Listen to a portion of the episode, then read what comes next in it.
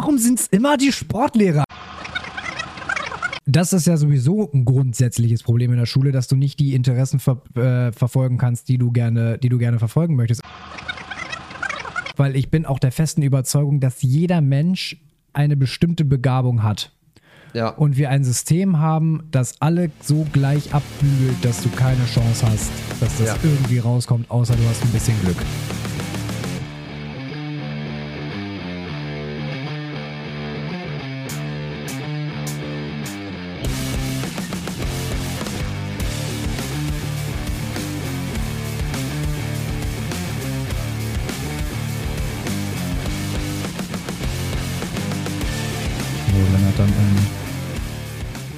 Herzliches zum Wohl. Ich werde nicht trinken, das ist mir immer viel zu heiß. Ich habe ein Ich sehr empfindliches Züngchen. Ich werde es riskieren. Doch, geht. Ist Ich, hab da, ich mache am Anfang, ich weiß nicht, wie du das machst, ich habe immer so eine An Ansaugtechnik. Ja, ja. So, da möglichst wenig die Zunge benutzen. Ja. Das ist, ja dass du direkt die Zungenspitze verbrennst und drei Tage nichts schmecken genau, man kannst. muss sich die Physik zunutze machen, damit Ja, das Ganze Die funktioniert. Physik, okay. So, Leute, herzlich willkommen zu einer neuen Folge im Mental Nirvana diese Woche. Ähm, es ist Montag und äh, Lennart, ich begrüße dich wie immer ganz herzlich bei mir im Wohnzimmer. Danke, dass du mir die Gastfreundschaft gewährst, wie immer. Ja, Ich hätte ja auch nicht aufmachen können, ne? Ja, hättest einfach lassen können. Ich hätte es auch einfach lassen können. Hast Aber ich, nein, ich habe dich in mein, ich habe dich in mein Haus gelassen. Am Tag der Hochzeit meiner Tochter. Na, okay, das, Okay, ja. das geht jetzt klar. ein bisschen zu weit. Ja, wir, sind okay. hier nicht, wir sind hier nicht im Paten. Ja. Ähm, vielleicht erstmal ganz zu Anfang eine, ein, ein kleiner Stimmungsdämpfer. Und zwar ähm, werden wir eine kleine Pause einlegen mit den Aufnahmen und zwar bis voraussichtlich Ende Februar. Und schuld daran bin ganz alleine ich. Ähm, ich habe meinen neuen Job angefangen, den ich mich jetzt erstmal reingrooven muss. Ich habe äh, jetzt gerade letzte Phase, was das Semester angeht, Prüfungsleistungen, alles, was jetzt ansteht, dass ich mich mit Kommilitonen koordinieren muss für Projekte und noch für Klausuren lernen und so weiter. Äh, zeitgleich noch mit äh, Haushalt schmeißen und auch Sport steht bei mir momentan. Das will ich nicht, äh, nicht schleifen lassen und all das zusammen ähm, wird es für mich erstmal schwer machen, die nächsten Wochen available zu sein für den Podcast. Äh, was mir auch im Herzen weh tut. Aber ähm, wie wir schon letztes Mal oder äh, Lenny, wie du letztes Mal schon gesagt hast, ist es bei Prioritäten erstmal wichtig, wenige und dafür dann aber durchziehen. Und äh, das es wird jetzt bei mir die nächsten Wochen erstmal so sein. Ähm, wir bleiben aber optimistisch in der Hoffnung, dass wir vielleicht die Aufnahmezeiten zwischendurch ein bisschen verschieben können, wenn sich mal ein Wochenende ergibt, wo wir, wo wir ein bisschen Zeit haben, wo wir uns treffen können, dass wir dann vielleicht nochmal eine Aufnahme, eine Aufnahme starten und eine neue Folge releasen können. Da halten wir euch aber auf dem Laufenden. Wir lassen euch nicht im Regen stehen. Also, ähm, um das einmal ganz klar zu sagen, es, es liegt nicht an euch, es liegt an mir. Und äh, Lenny, es liegt an euch. ein bisschen, ja, ein bisschen. Hauptsächlich an dir eigentlich. Ja, eigentlich ist es alles meine Äh, Schuld. genau, genau, genau. Deswegen, Ich hätte ähm, dir einfach deine Arbeit abnehmen müssen, damit du die Freizeit hast, dich für auf den Podcast zu konzentrieren. genau. Oder andersrum, einfach, du, oder du nimmst mir einfach alles ab und äh, ich schaukel ein bisschen die Eier. Ja, Finde ich auch, Können, wir, ich können auch, wir drüber reden. finde ich auch in Ordnung. Klingt fair. Ähm, nee, nur deswegen das vorneweg einmal, äh, einmal so zur, zur Info. Ihr, ich hoffe, ihr nehmt mir das nicht übel. Ähm, und ich hoffe natürlich, dass wir zwischendurch nochmal die Zeit haben aufzunehmen. Und ansonsten geht es dann ab Februar weiter. So viel dazu. Ähm, du hast ein rotes Auge, Lenny, geht's? Mhm. Ich habe mir irgendwie vorhin äh, Shampoo ins Auge gerieben, seitdem ist es rot. I, okay, also jetzt nicht irgendwie mit Fahrtwind oder so ein, oder so ein Nee, also es ist okay. Seit, seit heute Morgen so. Okay. Aber es ist, also brennt's auch oder, oder geht? Nee, es geht, es ist einfach nur rot. Ich dachte, Ja, es geht okay. schneller- es geht schneller wieder weg, aber. Ja, okay. Weil, weil, so, weil so, wenn man so ein rotes Auge so von Zugluft hat oder so, das ist, das ist auch ist immer eklig, ja. eklig. Das, Ja. das brennt aber immer so. das, das geht tatsächlich Nee. gerade zum Glück. Lennart, wie war die letzte Woche?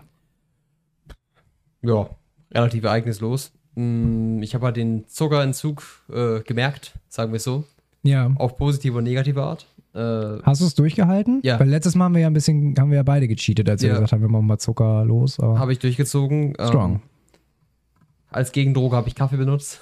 Echt? Weil ich habe jetzt tatsächlich. Ähm, Da bist du jetzt richtig drin, ne? Das war jetzt vor ein paar, vor ein paar Monaten, war das bei dir noch nicht gar kein nee, Thema, nee, ne? das, das Ding ist, bei mir hat es jetzt gerade angefangen, weil meine Schwester zufälligerweise gesagt hat: hey Lenny, ich habe hier noch eine Nespresso-Kaffeemaschine rumstehen.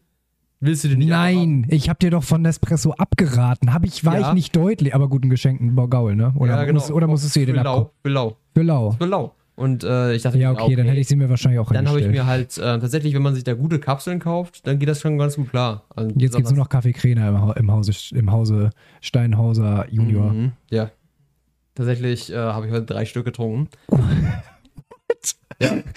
Und du, ich glaube nicht, dass dein rotes Auge vom Shampoo kommt. Kann sein, dass aber der Koffein nicht Ich glaube, du hast einfach so Puls im Kopf. Ja. Nee, tatsächlich, bei mir ist es, wenn ich einen Schmachter nach Zucker habe, dann haue ich mir jetzt Kaffee rein. Ich probiere Hm. jetzt abends mache ich es dann nicht mehr, aber wenn mir dann der Schmachter kommt, ist das meine Gegendroge quasi, also meine Gegenreaktion. Also die erste Lektion, die wir aus der heutigen Folge gelernt haben, liebe Kinder, wenn ihr mit etwas aufhören wollt, ersetzt es einfach durch eine andere Droge. das ist super. Ja, eigentlich ist das nie überhaupt nicht gut, aber ich merke halt, ähm, vor allem bei mir ist, das ist auch meine Erkenntnis der Woche tatsächlich. Ich, ich habe schon mal gemacht und immer wieder, wenn ich es mache, merke ich es, ohne Zucker geht es mir so viel besser.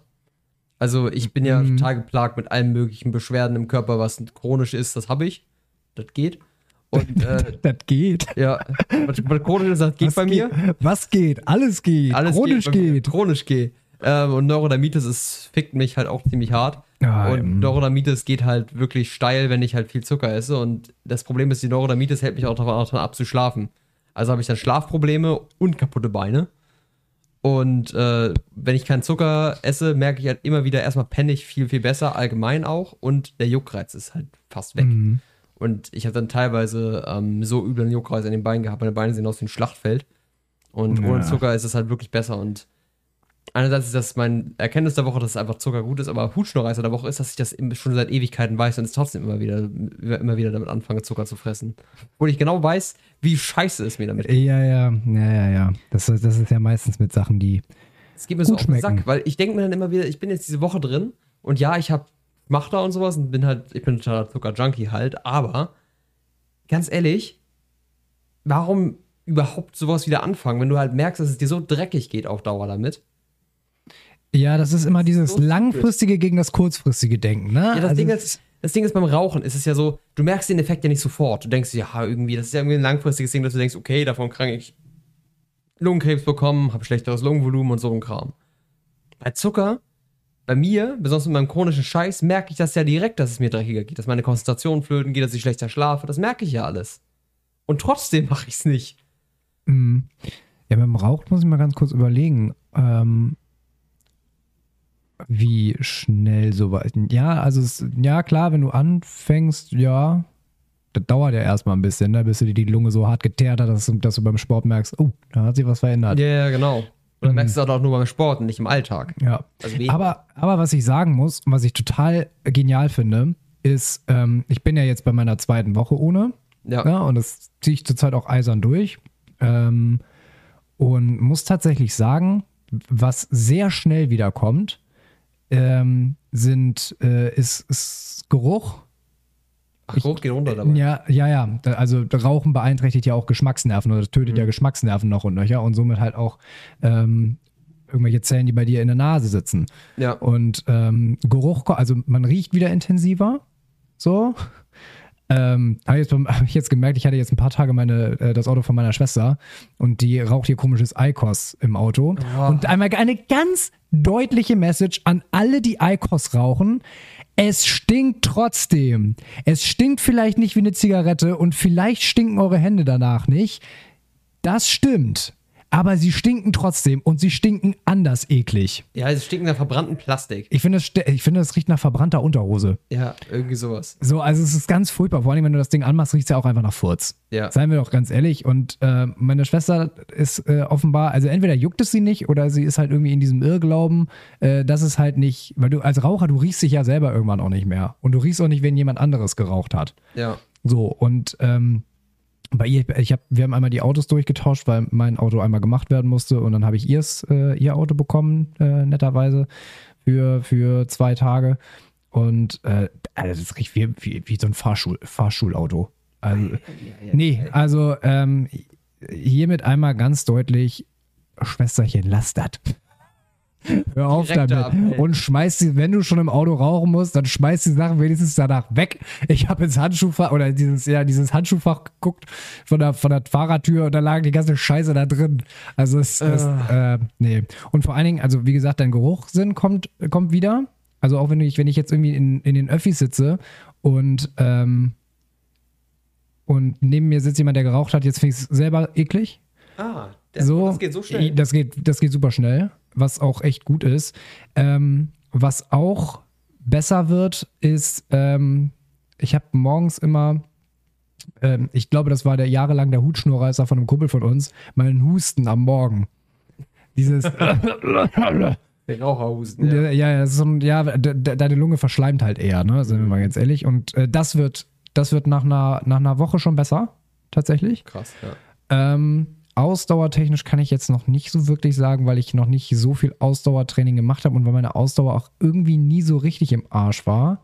Also ich habe ja jetzt auch nie zwei Schachtel am Tag geraucht, ne? Aber also so irgendwas zwischen vier und sechs pro Tag, also nicht Schachteln, sondern Zigaretten, äh, waren es so Tag. Helmut Schmidti, ich komme. Ähm, aber äh, also deswegen war das bei mir nie so krass beeinträchtigt. Aber das sind so Sachen, die halt wirklich relativ schnell, äh, relativ schnell wiederkommen. Ja, krass. Hätte ich nicht gedacht, dass es so schnell geht. Nach so Jahren Rauchen ist das Mhm. schon, dachte ich, das wird länger dauern, aber wahrscheinlich, wenn du, wenn du, wenn das so ein täglicher Schlag auf deine Lunge ist, dann merkst du da wahrscheinlich schnell, wenn du aufhörst, auf deine Lunge raufzuballern. Ja, ja. Also das, Ja. das schon. Ähm, ich habe mal irgendwann, war bestimmt eine Apothekenumschau oder sowas. Also ich hatte mich schon mal damit beschäftigt, wie schnell regeneriert sich deine Lunge, wenn du aufhörst zu rauchen. Und je nachdem, wie viel du geraucht hast, ich glaube, die haben mit irgendwie mit 10, 11 Zigaretten am Tag gerechnet, ist deine Lunge nach sieben Jahren Nichtrauchen wieder vollkommen clean. Also deine Lunge ist wirklich in der Lage, sich komplett zu regenerieren. Mit der Leber ist das tatsächlich anders. Wenn du deine Leber ruinierst, dann ist sie im Arsch. Also Leberzellen, so habe ich gelesen, deswegen müssen Leber ja auch, muss ja auch zum Teil ersetzt werden dann. Ne? Da- Dass du irgendwie, wenn du wirklich ähm, Leberzirrhose hast oder so, ähm, dass Der Leberzirrhose ist nicht reversibel, das geht nicht, ja. ja, ja, genau. Und also, und die, also die Leber ist dann auch auf Dauer vernarbt. Also das, das bleibt auch. Das regeneriert sich nicht. Genauso wie, wie die Leber auch keine Schmerzzellen hat. Ja. Ne, deswegen merkst du es ja nicht. Ähm, aber versuch dir mal so einen Lungenflügel transplantieren zu lassen. nee, also die Lunge ist dazu in der Lage, sich selber komplett zu re regenerieren. Und das äh, finde ich, finde ich schon krass und ein ziemlich erstrebenswertes Ziel eigentlich. Ja. Ähm, von daher, ja, läuft. Ähm, soll ich nochmal mit meiner Ja, Erkenntnis? äh, so? ho- ho- erzähl, was, was, was hast du erkannt? ähm, ich habe erkannt, Was also so im Grund, gelernt, also? Grund, also grundlegend, äh, meine letzte Woche war äh, stark von Uni, Uni geprägt. Wir mussten am Samstag eine Buchvorstellung machen. Ähm, äh, also immer in Zweiergruppen haben wir ein Buch bekommen für, für das Modul Design Thinking und mussten dann ähm, halt unsere Bücher jetzt am Wochenende vorstellen. Übrigens, das Buch, das ich gelesen habe, kann ich, kann ich sehr empfehlen. The Innovator's Dilemma ist für Leute, die einen Kink auf Wirtschaftswissenschaften haben, ne, ist klar. Aber ich fand es tatsächlich sehr interessant, auch wenn das Cover ziemlich scheiße aussieht. Also ziemlich langweilig, sieht halt aus wie Schulbuch. Vielleicht können wir das ja mal irgendwie, äh, wenn wir hier so einen kleinen Part draus machen, mal einblenden. Ähm, aber es ist trotzdem sehr gut, sehr interessant. Geht halt darum, wie etablierte Unternehmen, ähm, die einen großen Teil ihres Marktes beherrschen und auch die, die Innovationen, so evolutionäre ähm, Innovationen, sprich ähm, eine Technologie, die stetig weiterentwickelt wird, ähm, wie die diesen Markt beherrschen, dann eine disruptive Innovation ähm, entwickeln, damit aber am Markt nicht landen können, weil ihre Kunden das nicht wollen weil sie es nicht gebrauchen können, weil disruptive Innovationen ja am Anfang immer noch so ein, ja, also Prototypen sind, die mit ihrer Leistung weit unter dem liegen, was der Markt schon hergibt. Und dann halt dieses Phänomen, dass äh, kleine Unternehmen ein paar Jahre später mit exakt der gleichen Technologie den Markt erobern und die großen Unternehmen rausdrängen. Und da hat er tatsächlich sehr viele schöne Beispiele und spannende Beispiele drin von echt großen Unternehmen, die aus dem eigenen Markt rausgedrängt wurden, weil sie es nicht geschafft haben, die eigenentwickelte disruptive Innovation am Markt zu platzieren. Also es ist, ist spannend, äh, kann, man, kann man auf jeden Fall mal lesen. Ist ganz entspannt geschrieben. Nicht besonders witzig, Aber Hätte ich jetzt auch nicht erwartet. naja, also andere äh, bei uns im Kurs, die hatten auch ähm, so eine so, so, so Bücher zum Thema ach, Entrepreneurship, äh, Innovation, ähm, äh, äh, Gründung, Startups und sowas hatten die auch. Und da hast du schon welche, welche dabei, die das ein bisschen lockerer, ein bisschen witziger schreiben. Das war bei, äh, bei unserem Autoren Clayton Christensen, kann man sich mal merken, den Namen. Äh, einer der Wirtschaftsexperten für disruptive Innovation. Bis Dann schreibt zwei- mal eine Rezension auf Amazon. Ich fand die Buch echt gut, aber der Humor hat echt gefehlt. Tatsächlich, ta- Zwei Sterne. Nee, äh, wir haben tatsächlich eine Rezension gemacht. Ach echt? Am Ende, ja, für das Buch. Wir haben vier von fünf Sternen gegeben, oh, tatsächlich. gut.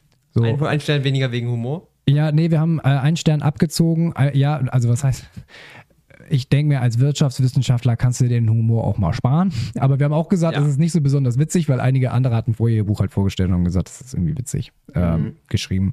Das war bei uns jetzt nicht der Fall. Wir haben einen Stern abgezogen, weil ähm, sich der, einige Punkte echt wiederholen.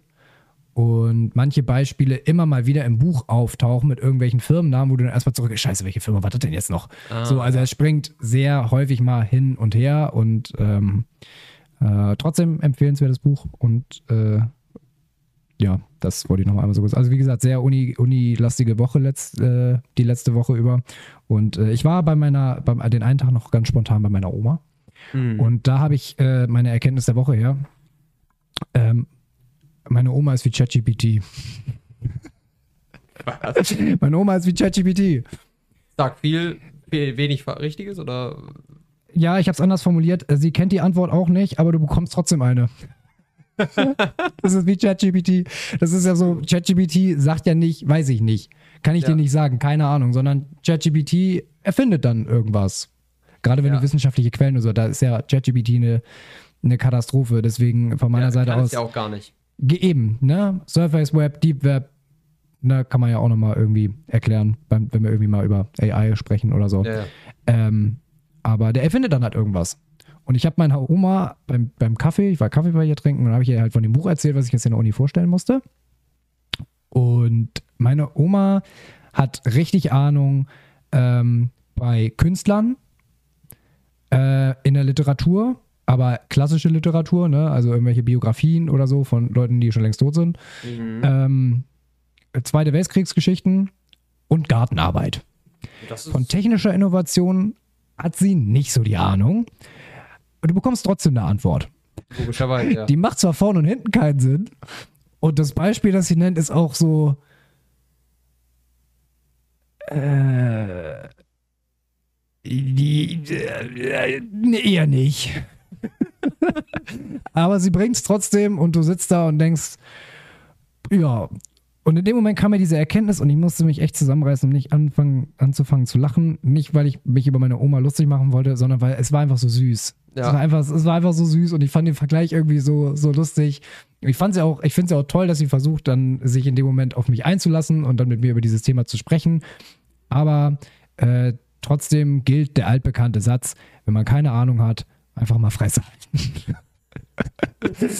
Deshalb Oma an der Stelle halt, halt die Schnauze. Weißt du, wärst du dabei geblieben, meine Oma ist wie ChatGPT, hätte sie es gar nicht als Beleidigung aufpassen können, weil sie weiß wahrscheinlich gar nicht, was das ist. Nee, nee, nee, äh, du wirst trotzdem eine Antwort bekommen darauf, was GPT ist, da bin ich mir ganz sicher. Ja, genau, diese Chatrooms, ne, MSN und so, habe ich ja gerade von gehört. Ja, ja. KI, kenne ich. Die Abkürzung von kenne ich. Ja, oder ähm, diese, äh, diese WhatsApper, da gehöre ich jetzt auch zu. Ich Ja, auch- ich WhatsApp, auch WhatsApp hat sie. Ähm, ein WhatsApp, hat WhatsApp. sie. Ja. Das ist tatsächlich ganz, äh, ganz, äh, ganz angenehm, weil du zwischendurch deiner Oma einfach mal schreiben kannst. Und dann, sonst dann kriegst du ja immer irgendwelche Klageworte, du hast dich so lange nicht gemeldet und so weiter und so fort. Wenn du Mhm. mal zwischendurch einfach eine WhatsApp schreibst, dann freut sie sich, du, du, sie kann noch mal was erzählen. Ja, Und äh, so genau. läuft das. So, dann haben wir das auch abgehakt. Was ist denn ein Hutschnurreißer? Das brennt, Hutsch- das brennt mir jetzt auf, das auf den, unter den Nägeln. Unter den Nägeln mein Hutschnurreißer. Ähm, und mein Hutschnurreißer bin ich selber. Äh, mal wieder diese Woche. Ähm, ich vergesse jedes Mal, wenn ich Pfand wegbringe, danach beim Einkaufen den Pfandbon einzulösen. Same. Jedes Mal. Es treibt mich auf die Palme. Ja. Es geht mir so hart auf den Sack. Ich gehe, ich stelle mich hin, ich, ich denke noch, ich, ich nehme den Pfandbon raus, denke mir, diesmal nicht. Diesmal vergiss ihn nicht. Pack ihn in die Hosentasche, steh an der Kasse, bezahl, geh raus, fass in die Hosentasche und denk mir nur, du Vollidiot. Ja, ja, immer. Und ich habe sogar da noch einen, einen bei mir in der Küche liegen, der ist von August 23. Weil wenn die dann bei mir einmal zu Hause sind, dann nehme ich die beim nächsten Mal auch wieder zum Einkaufen nicht mit. Ja, genau, vergiss auch. Ich sag dann, dann nehme ich das nächste Mal mit und löse den ein. Genau, nee, du. genau, Vergiss ich- es einfach. Genau. Also da liegen so. bestimmt, kein Scheiß, da liegen bestimmt 20 Euro Pfandgutscheine bei mir in der Küche. Oh, Es ist zum Heulen. ja. Fühle ich. Total. Bin ich voll bei dir. Pain in the ass. Ja. Stimme Mm. ich voll zu. Ganz schlimm. Ich habe eine Frage an dich.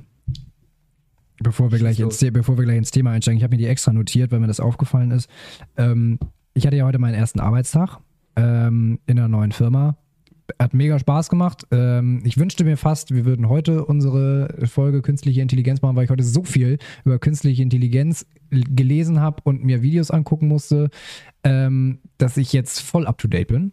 Aber das äh, verschieben wir nochmal. Ähm, aber, also es ist mega cool, es macht jetzt schon Spaß. Äh, die, die, die Bude war am Montag komplett leer gefegt, nur meine Chefin war mit mir da. Ähm, sehr, sehr nett. Ich freue mich mega drauf. Ich lerne morgen den, Rest des Teams kennen. Und mir, bei mir war das jetzt aber so, ich hatte ja zwischendurch ein bisschen frei. Und ähm, ich wusste, ich habe diese Stelle. Ich wusste, ich habe dieses Praktikum äh, und es wird passieren. Aber kennst du das, wenn du auf was hinfieberst, was auf dich zukommt und äh, du denkst die ganze du weißt eigentlich, dass es sicher ist, aber du denkst trotzdem die ganze Zeit, irgendwas kommt noch dazwischen und es wird nicht passieren. Ja. Es wird nicht klappen. Ja, immer. Jedes Mal. Ich denke, oh, der merkt, die merken, oh, du bist das? Nee, das doch nicht. Ja, ja, genau. Oder das auch irgendwie, ja, keine Ahnung. Ich, ich weiß auch gar nicht, was ich mir dafür Gedanken gemacht habe. Irgendwie so, was jetzt, äh, was jetzt da irgendwie passieren könnte, dass das, ähm, keine Ahnung, dass, dass nochmal Corona kommt und dann werden wieder Praktikumsstellen gestrichen oder, also völlig irrationale Ängste. Ja, ja, kenne ich, ja.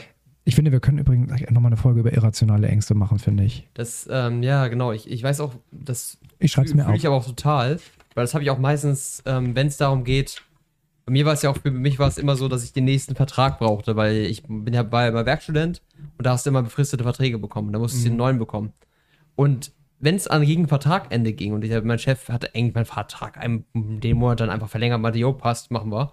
War immer so. Aber den zwei Monate vor Vertragsende war ich immer so, so, und jetzt kommt der Chef an, nee, wir wollen dich hier nicht weiter beschäftigen.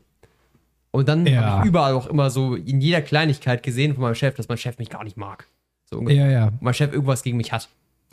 Auch Ja. weil, es, weil es überhaupt nicht, hat überhaupt nicht gepasst, weil in den Gesprächen war es dann so, jo, top, ey, wir halten dich gerne, wenn du hier weiter hier bleiben möchtest, gerne, super.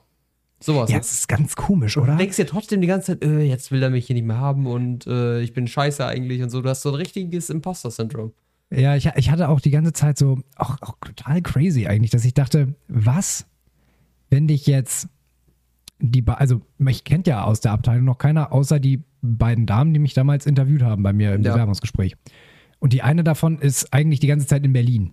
Ja, Und ich habe trotzdem die ganze Zeit gedacht, was, wenn du jetzt irgendwas machst, was die beiden, was, was, die, was irgendwie komisch ist und was die beiden auf irgendeinem Wege, auf welchem Wege auch immer, spitz bekommen ähm, und dich deswegen nicht mehr nehmen wollen. Ja, also so genau. ganz, also ganz weird, wo ich auch gedacht habe, sag mal, ganz, ganz tickst viel irrationalen Scheiß. Naja, ich weiß, was du meinst. Also wirklich, Mensch. Ja, aber es ist ganz übel, äh, das ist ganz übel das Gefühl. Und ich kenne es und es ist, glaube ich, normal, schätze ich, dass man dieses Imposter-Syndrom hat, besonders wenn man noch nicht so lange. Ich habe so das Gefühl als Student, ich habe das Gefühl, ähm, du weißt viel eigentlich oder du hast viel schon gelernt und hast das Gefühl, du hast einen hohen Status eigentlich. Eher vom Arbeitsmarkt, das sagt dir auch irgendwie jeder. Aber trotzdem, wenn du in einem Werbungsgespräch stehst, denkst du, du bist der komplette Dulli. Ja, ja, ja. So, als hättest du, wer, hätten der, hättest du überhaupt, wir hätten die keinen Bedarf für dich und du wärst komplett unqualifiziert und sowas. Weil ich ich, bin- ich bin jetzt auch gerade am Anfang meiner Jobsuche für nach meiner Masterarbeit und in Bewerbungsgesprächen fühle ich mich trotzdem noch so, als könnte ich keine Forderung stellen. Dabei habe ich grob drei Jahre Berufserfahrung in Werkstudentenstellen, habe einen Masterabschluss dann und äh, habe relativ viel Erfahrung und auch relativ gute, wenn ich mein, ich muss mir auch Zeugnisse ausstellen lassen, aber auch relativ gut performt in der Hinsicht in einem guten Unternehmen. ich kann man schon mal sagen, dass man äh, ein guter Kandidat ist. Trotzdem habe ich das Gefühl, dass man ein absoluter Dulli ist. Oder dass die mit dir Ja. reden und denken, oh, was ist das denn für einer? Nee. Da hatte meine Schwester einen ganz guten Tipp, ähm, den ich auch in meinem vorherigen Job mal äh, angewendet habe, auch wenn es ein bisschen stumpf klingt, aber tatsächlich alles mal aufzuschreiben, ähm, was man so geleistet hat über die letzten Jahre und was man jetzt alles so kann. Ob es jetzt das Studium ist, was man alles gelernt hat, was man alles weiß, oder aber auch, was man als Skills im Job jetzt so gelernt hat, wo man Verantwortung übernommen hat, wie lange man das schon macht und äh, dass man es ja auch geschafft hat, in diesen Job reinzukommen und so weiter. Das alles mal aufzuschreiben. Ist auch gar nicht blöd für einen Lebenslauf, by the way, wenn man nochmal irgendwie Lebenslauf schreiben will. Ähm, das hat mir echt äh, geholfen, jetzt meine neuen Bewerbungsunterlagen damals zusammenzustellen, weil ähm, dass ich wirklich mal alles aufgeschrieben habe, so was ich im, im, im Job so gemacht habe, weil das auch in, inzwischen von den Unternehmen halt gerne gesehen ist, dass du unter deinen Jobs mal kurz zusammenfasst, was du so da Hab gemacht hast. auch gemacht, ja. Na, und ähm, das bringt dir das Ganze nochmal näher und du kannst auch reflektieren, so, ey, ich kann, ich kann was. Das, das macht hier schon Sinn. Ich habe ein, ich hab ein Anrecht darauf, ähm, selbstbewusst in Vertragsverhandlungen zu gehen oder in Bewerbungsgespräche oder so, weil das, das kann Ja, ich genau. alles. Und du musst auch nicht den erstbesten Job annehmen, du musst, nicht den, du musst dich nicht den, den niedrigsten Lohn abfinden. Du kannst auch sagen, nee, ich würde gerne mehr haben und sowas. Und ich verdiene mehr aus dem den Gründen und bla bla. Das kannst du Ja. immer machen. Und ich probiere das auch ein bisschen, bisschen äh, dreister zu sein. Denn Ich habe jetzt gerade ein Gespräch geführt mit einem HR-Person, die mich, äh, die mich äh, werben wollte. Und die hat halt gesagt, ja, okay, wir, wir machen das und das und sowas. Und da war ich halt auch direkt so, ja, ich komme aus, ich komme aus äh, guten Tarifverträgen und äh, ich hätte schon gern die die Summe. Und da war ich so, oh, okay, Ja, ja, also ja. Und ähm, Frechheit siegt. ich halt siegt, ne? Freiheit Und da, siegt. da, das Ding ist, selbst wenn, würde mich wahrscheinlich dann trotzdem höher einstufen, als mich vorher eingestuft hat. Natürlich darfst du auch nicht zu frech werden, wenn es dann später in die richtigen Partner Ja, geht, weil dann sagen sie, nö, machen wir nicht. Tschüss. Aber ähm, so ein bisschen wissen, wo dein Marktwert liegt und vielleicht ein bisschen drüber ansetzen, sich dann in der Mitte treffen, was dann immer noch gut wäre. Ja. Ich meine, kommt ja auch gut an, weil sonst fragen sich die Unternehmen nachher, sag mal, warum verkaufst du dich hier so unter Wert? Ne? Ja. Ist halt so. Ähm, letzter Punkt vielleicht noch ganz kurz, bevor wir, bevor wir dann ins, ins Thema einsteigen. Ich habe kein Instagram mehr wieder. Ich habe Ja. wieder meinen Account deaktiviert. Das wollte ich einfach nochmal so aktualisiert in den Raum werfen, einfach weil ich jetzt auch über die letzten Wochen gemerkt habe, wie sehr sich ähm, auch die Landschaft auf Instagram verändert hat. Dann doch. Ich habe ja erstmal, als ich den Account wieder reaktiviert hatte, hatte ich ja erstmal gesagt, so viel hat sich gar nicht getan. Ja. Aber doch, es ist unfassbar politisch geworden Alles. unfassbar alles. politisch geworden. Es ist alles so politisch, wo ich mir, also, und es ist so viel, also es ist auch so viel, ich bin auch, ich bin auch bestimmt ein bisschen selber dran schuld, weil ich auf der einen Seite finde ich sehr schade, weil ich äh, sehr interessante Kanäle bei mir abonniert habe. Meine Startseite ist jetzt wirklich so gewesen, wie ich wie es also viele äh, wissenschaftliche Magazine, National Geographic, äh, Nachrichtensender, äh, irgendwelche Leute, die wirklich gute Sachen machen, so ähm, MyLab und äh, noch irgendwelche anderen Sachen, die sich journalistisch beschäftigen und so. Ähm, aber ich bin einer, ich kann es ich kann's nicht lassen, früher oder später lande ich wieder bei den Reels und in der, in der Suchleiste gar nicht mal so sehr, weil da waren- ja automatisch also- in die Reels gespielt. ja, und such, also sucht, ich weiß, ich weiß nicht ganz genau, ich, also ich folge keinem einzigen Bikini-Model oder so und trotzdem ist meine Suchzeile voller Ja. Brüste Ja. und Ärsche und es ist unfassbar. Also es ist so anstrengend und also auch die Reels und ich bin auch inzwischen so einer, der ich gucke auch in die Kommentare rein, was auch unglaublich, was auch unglaublich dumm ist. Ja. Und ähm, also da ist ja nur Hate unterwegs. Ja. Und ähm, nee, das, das möchte ich nicht. Und ich habe gesagt, okay, entweder du disziplinierst dich jetzt und steckst da unglaublich viel Energie rein, dich da zu disziplinieren, oder du sagst einfach, ich gehe wieder raus. Und ich habe äh, ich hab jetzt gesagt, ich gehe wieder raus. Ich bin leider auch total politisch anfällig mit so, solchen, solchen Themen und sowas. Auch bei YouTube-Drama bin ich, ist wie der RTL 2 für mich. Ja, das ist- es ist eigentlich furchtbar, oder? Es ist grauenvoll. Und ich habe früher YouTube geguckt, da habe ich Entertainment-Content geguckt, da habe ich irgendwelche, als, als ich äh, noch viel gezockt habe, Let's Plays geguckt, da habe ich äh, ganz viele Entertainment-Videos geguckt, einfach so, einfach auch Jux. Das war einfach nur Comedy, Spaß, alles fein. Jetzt ist eigentlich jeder YouTuber in einem Beef mit irgendeinem YouTuber. Und irgendeine, äh, eine Bubble mit einem Beef mit irgendeiner Bubble. Ja, und Themen werden so ausgelutscht. Also, weißt du, dann, dann hast du einen Skandal um einen YouTuber oder Influencer oder so. Und, dann dann, kommen sie Reactions alle drauf, und ja. hauen da alle drauf und nur irgendwelche Reactions und Deswegen Äh. mich huckt ja sowas auch. Und ich habe jetzt tatsächlich für mich beschlossen, Ja, dass ja. ich ähm, ich brauche immer wieder so ein Replacement. Also wenn ich jetzt YouTube komplett abschalte, dann suche ich irgendwas anderes und dann entweder wird es Instagram oder irgendwie irgendwelche andere Scheiße.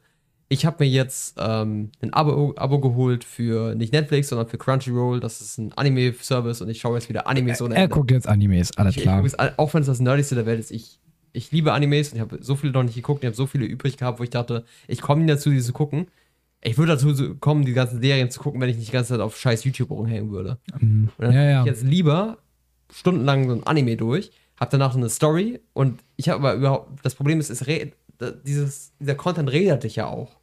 Dieser, Ja, ja. dieser Drama-Content und so. Ja, weil weil weil es dich innerlich auch so auffühlt auf unangenehme Weise Ja, und genau. du dann jetzt auch du innerlich denkst, also das also das Ding bei mir ist halt, ich habe nie verstehen können, wieso man irgendwas überhaupt kommentiert. Das habe ich noch nie in meinem Leben gemacht. Ich habe noch Ja. nie irgendwelche random Sachen kommentiert. Ich habe glaube ich in meinem ich habe in meinem Leben noch nie einen Kommentar geschrieben.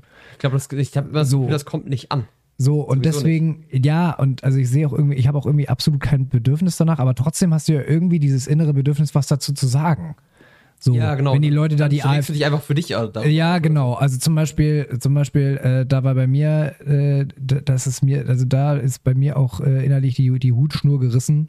Nochmal letzte Woche, das war auch wirklich so kurz bevor ich äh, Instagram gelöscht hatte, äh, dass jemand, also jemand hat ein, wer viel wiederkommt, wie man häufig jetzt sieht, ist Volker Pispers. Das wird Okay. viel gerade also auch sehr politisch, ne? Mhm. So. Und äh, da muss man einfach sagen, diese Programme, das letzte Programm ist von 2016, danach ist er nie wieder aufgetreten, was eine absolute Schande ist, aber ich kann es auch verstehen. Ähm, und, ähm, und dann werden, werden Clips von ihm in den Kommentaren so rumgedreht, dass es plötzlich Werbung mache für die AfD ist. Und da kriege ich innerlich das Kotzen, weil damals war, gehörte, wenn er jetzt zum Beispiel in einem Clip sagt, dass die, die, die in Anführungsstrichen seriöse Haushaltspolitik von CDU, CSU, SPD, FDP und Grünen. Und dann schreibt einmal drunter, seht ihr, die AfD kommt gar nicht vor, wählt AfD. Das liegt einfach daran, erstens, die AfD, er spricht hinterher über die AfD und sagt sehr deutlich, was er von denen hält. Und die AfD war damals einfach noch keine etablierte Partei. Da waren die unter, fünf- unter der 5%, da ging es halt Da kam die gerade erst, deswegen, deswegen kommt sie da nicht vor. Also und das, also ich schreibe dann nichts dazu, weil ich denke mir dann auch, ich muss jetzt meinen Senf nicht auch noch dazugeben. So, ähm, außerdem habe ich auch keinen Bock, mich in den Kommentarspalten mit irgendwelchen Leuten zu unterhalten. Aber trotzdem denkst du dir ja irgendwie deinen Teil Ja. und fluchst so innerlich und darauf habe ich, habe ich keine Lust mehr. Und das ist halt, äh, auf Instagram hat das so überhand genommen. Also Ja. es ist insane und deswegen. Ja, deswegen, und ich finde halt, für mich war es halt immer so, ich habe früher halt viele Animes geguckt und das war wirklich so ein Escape. Wenn du halt wirklich was guckst, was halt dich aus deiner eigenen Welt rausholt. Diese YouTube-Videos zeigen dir quasi auch, wie scheiße die eigene Welt ist. Weil du geh- gehst ja eigentlich nur, wenn du dir YouTube den ganzen Tag anguckst oder Instagram, denkst du eigentlich, die Welt geht vor die Hunde. Und wenn du dir irgendwie so ein Anime anguckst, dann holst du dich da komplett raus und schaltest einfach komplett von der Welt ab. Es ist auch nicht perfekt. Das ist halt auch Zeitverschwendung oder Dopamin oder whatever. Aber ich habe nicht das Gefühl, dass ich dann da die ganze Zeit irgendwie nur in irgendwelchen Bubbles kriegen oder sowas unterwegs bin. Das redet mich nicht Ja. so. Und ich bin auch positiver damit, finde ich. Ja, ja, das ist mir auch aufgefallen, dass du, dass man, dass man, gleich- du bist gleich viel, also sobald ich Instagram wieder deaktiviert hatte, ich habe, das war wie, als würde ich irgendwas tonnen, als würde mir einfach so ein tonnenschwerer Stein von der Seele fallen. Das war unglaublich. Also, ähm, ja, so viel dazu. Haben wir schon öfter mal gesagt, äh, löscht Social Media. Lasst es einfach. Genau. Ähm, Thema. Thema. Richtig. Ähm, wir hatten das Thema schon letzte Woche angekündigt, angeteasert. Wir wollen mal über Bildung sprechen. Und das passte ja gerade so gut, weil am 5. Dezember 23 kamen ja die Ergebnisse der 22er PISA-Studie raus. Und die waren für Deutschland ja eine Katastrophe.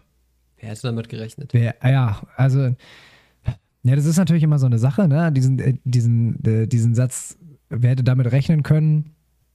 Das ist ja auch immer so ein Rückschau-Ding, ne? Das Ja. sagt man ja immer ganz gerne, dass man dann so zurückblickt und sagt, wir hätten sie ja alle kommen sehen. Ähm, und dann ist es aber meistens zu dem Zeitpunkt einfach nicht so. Ähm, und ähm, ich habe ich hab jetzt viel, also ich habe tatsächlich darüber nachgedacht, woran das liegt, dass wir so schlecht geworden sind. So, in den Schülern ist hier. Ähm, ich habe mir die PISA-Studie gerade mal hier aufgemacht von der äh, OECD für Deutschland. Und das waren ja hier Äh, internationale Schulleistungsstudie der OECD, in Klammern PISA, evaluiert die Erkenntnisse und Fähigkeiten 15-jähriger SchülerInnen in Mathematik, Lesekompetenz, Naturwissenschaften. So. Äh, da, wurde untersucht, komplexe Probleme lösen, kritisch denken, effektiv kommunizieren können. So. Jetzt haben wir hier Mathematik, Lesekompetenz, Naturwissenschaften. Ähm, wir können das ja mal einblenden. Ich zeige dir das jetzt mal so, wie die Kurven aussehen. Es ist nämlich gruselig. Okay, ich bin gespannt. Alright. Ach du Scheiße. Ja, das ist richtig abgestürzt. Alter. Aber du musst mal, weil jetzt, jetzt wird ja sehr viel, ja, wegen Corona und so weiter. Das ist ja sehr, jetzt gerade ein sehr gerne genommenes Argument, ne? Hat bestimmt auch seinen Einfluss. Logisch, ne? ja. Aber wenn wir uns die Kurven mal angucken, wann geht denn der Absturz los? Der geht schon 2012 los bei Mathematik. Bei der Lesekompetenz ähnlich. 2012. Dann, da ist der das Maximum erreicht und danach geht's runter. Ähm, was haben wir hier? Auch hier, 2012, Naturwissenschaften, danach geht's runter. 2012, ab 2012, 2012 war Highest Peak und danach in allen drei Bereichen stürzt es aber mal so richtig ab. Und ähm, das habe ich auch neulich schon mal irgendwie, irgendwie gelesen. Ähm, ich glaube, das war in einem Interview. War das in einem Interview? Ich glaube, oder war das bei Lanz und Brecht? Ich weiß es gar nicht. Das weiß ich tatsächlich nicht mehr. Blöde Quellenangabe, ich weiß. Ähm, dass, also was die Lesekompetenz angeht, ähm, dass wir so viele Schüler inzwischen haben, deutschlandweit, die nicht richtig lesen können. Das ist so krass. Und äh, eigentlich haben wir ja gesagt, wir wollen eigentlich nicht politisch werden in diesem Podcast, aber ich glaube, heute müssen wir es ein bisschen, weil Bildung und Politik, das geht so Hand in Hand. Ich glaube, da können wir das nicht ganz. Man kann keine. Ein- Ja, Also, ich, ich würde es halt so ein bisschen trennen wollen in der Hinsicht, dass wir sagen, was würden wir gerne sehen und was sind die Mängel, die wir gerade in der Bildung sehen. Ich würde einfach sagen, scheiß drauf, wer daran schuld ist oder wer dafür verantwortlich ist. Ja, mal, vor allen Dingen das Ding ist, das ist ja so eine, so eine weitreichende Tragödie. Da kannst du, da bin ich so wie, also bei manchen Sachen kann man klar sagen, ja, da hat die eine Partei mal was verguckt, aber ich meine, das ist ja, das geht ja jetzt nun schon über zehn Jahre so. Das ist fundamental. So, das ist fundamental und da sind alle Parteien dran schuld. Da ist die deutsche Politik dran schuld. Fertig. Seit de, der letzten Jahr, des letzten Jahrzehnts ist Da kann sich keine Partei der, mit der. Föderalismus und die Politik. Die Föder ja, Föderalismus habe ich auch äh, tatsächlich persönlich ein ganz großes Problem mit. So. Ähm, ich meine, das hat ja Bezug auf die Bildung auf jeden Fall. Ja. in Bezug auf die Bildung. Ich fand das auch damals schon während, aber gut, Corona ist jetzt hier gar nicht Thema. Ähm, jedenfalls äh, dachte ich, wir unterhalten uns mal so ein bisschen darüber, über die Gründe, warum das passiert, weil ich glaube, da gibt es ganz, ganz viele Gründe. Ja. So, und ähm, äh, vielleicht auch so ein bisschen zu uns, wie wir so Bildung damals erlebt haben. Weil ich muss sagen, also ich weiß nicht, erste Frage, erinnerst du dich gerne an deine Schulzeit zurück? Nein, ich habe meine Schulzeit gehasst. Mhm. Also ich, ich fand es überhaupt nicht geil. Es gab wenig, was ich gut fand in meiner Schulzeit. Mhm. Es war vielleicht der einzige gute Phase, war irgendwie so Oberstufe, wo man so langsam ein bisschen erwachsener wurde oder so. Wo man halt so ein bisschen mehr Interesse und äh, gefunden hat in bestimmten Themen oder so. Aber die Schulzeit an sich war absoluter Krampf. Einfach scheiße. Ja, krass. Ja, ja. Ähm, war bei mir aber ähnlich. Also ich habe bis zur 10. würde ich sagen, auch kein besonders gutes, besonders gute Erinnerungen an, an die Schule. Also es hat äh, aus, aus vielen verschiedenen Gründen. Ähm, übrigens, by the way, nochmal ein ganz kurz, eine ganz kurze Sache, ähm, was, was diesen Zeitrücklauf angeht, ne? Von wie lange wir da schon dem Thema rumknuspern. Es gibt ein, äh, ein Programm von Volker Pispers, das ist von 2006. Und da hat er schon gesagt, das deutsche Bildungssystem hat zu der Zeit damals jährlich eine Million Analphabeten hervorgebracht. Alter. Und zeh- damals sind schon 10% aller, Schul, aller, ähm, aller Schulstunden ausgefallen. Das sind hochgerechnet auf deine Schulzeit. Es ist ein Jahr. Ein ganzes Jahr. Und jetzt kommen die Leute um die Ecke und sagen, Corona wäre schuld. Also Corona Ja. hat bestimmt nicht geholfen, sagen wir es mal so. nicht. Das hat bestimmt auch seinen Einfluss darauf gehabt. Aber man sieht, den Trend gibt es schon lange. Das, da, weil, da, ist mir nämlich zum Beispiel eins der Felder, weil du mich auch gefragt hast, weil, wie ich meine Schulzeit empfunden habe.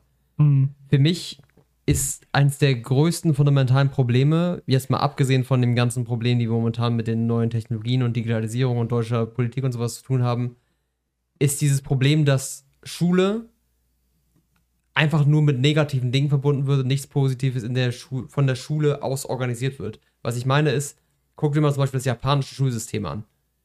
In Japan ist es so, die haben ein sehr, sehr striktes, sehr, sehr hartes Schulsystem, aber die Kinder verbringen den kompletten Tag in der Schule, aber sie haben nicht nur ihre Schule, sondern haben nebenbei Clubs, Veranstaltungen, AGs, wo sie sich frei eintragen können, wo sie Freizeit in der Schule machen, wo sie mit den Freunden aus der Schule sich in Clubs organisieren, in Clubs sind, wo sie schulübergreifend automatisch in Gru Gruppen unterwegs sind.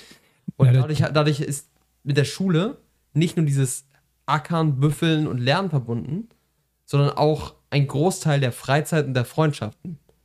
Ja, also die deutschen Schulen probieren das ja auch. Also ich war damals siebte, achte Klasse war das, glaube ich.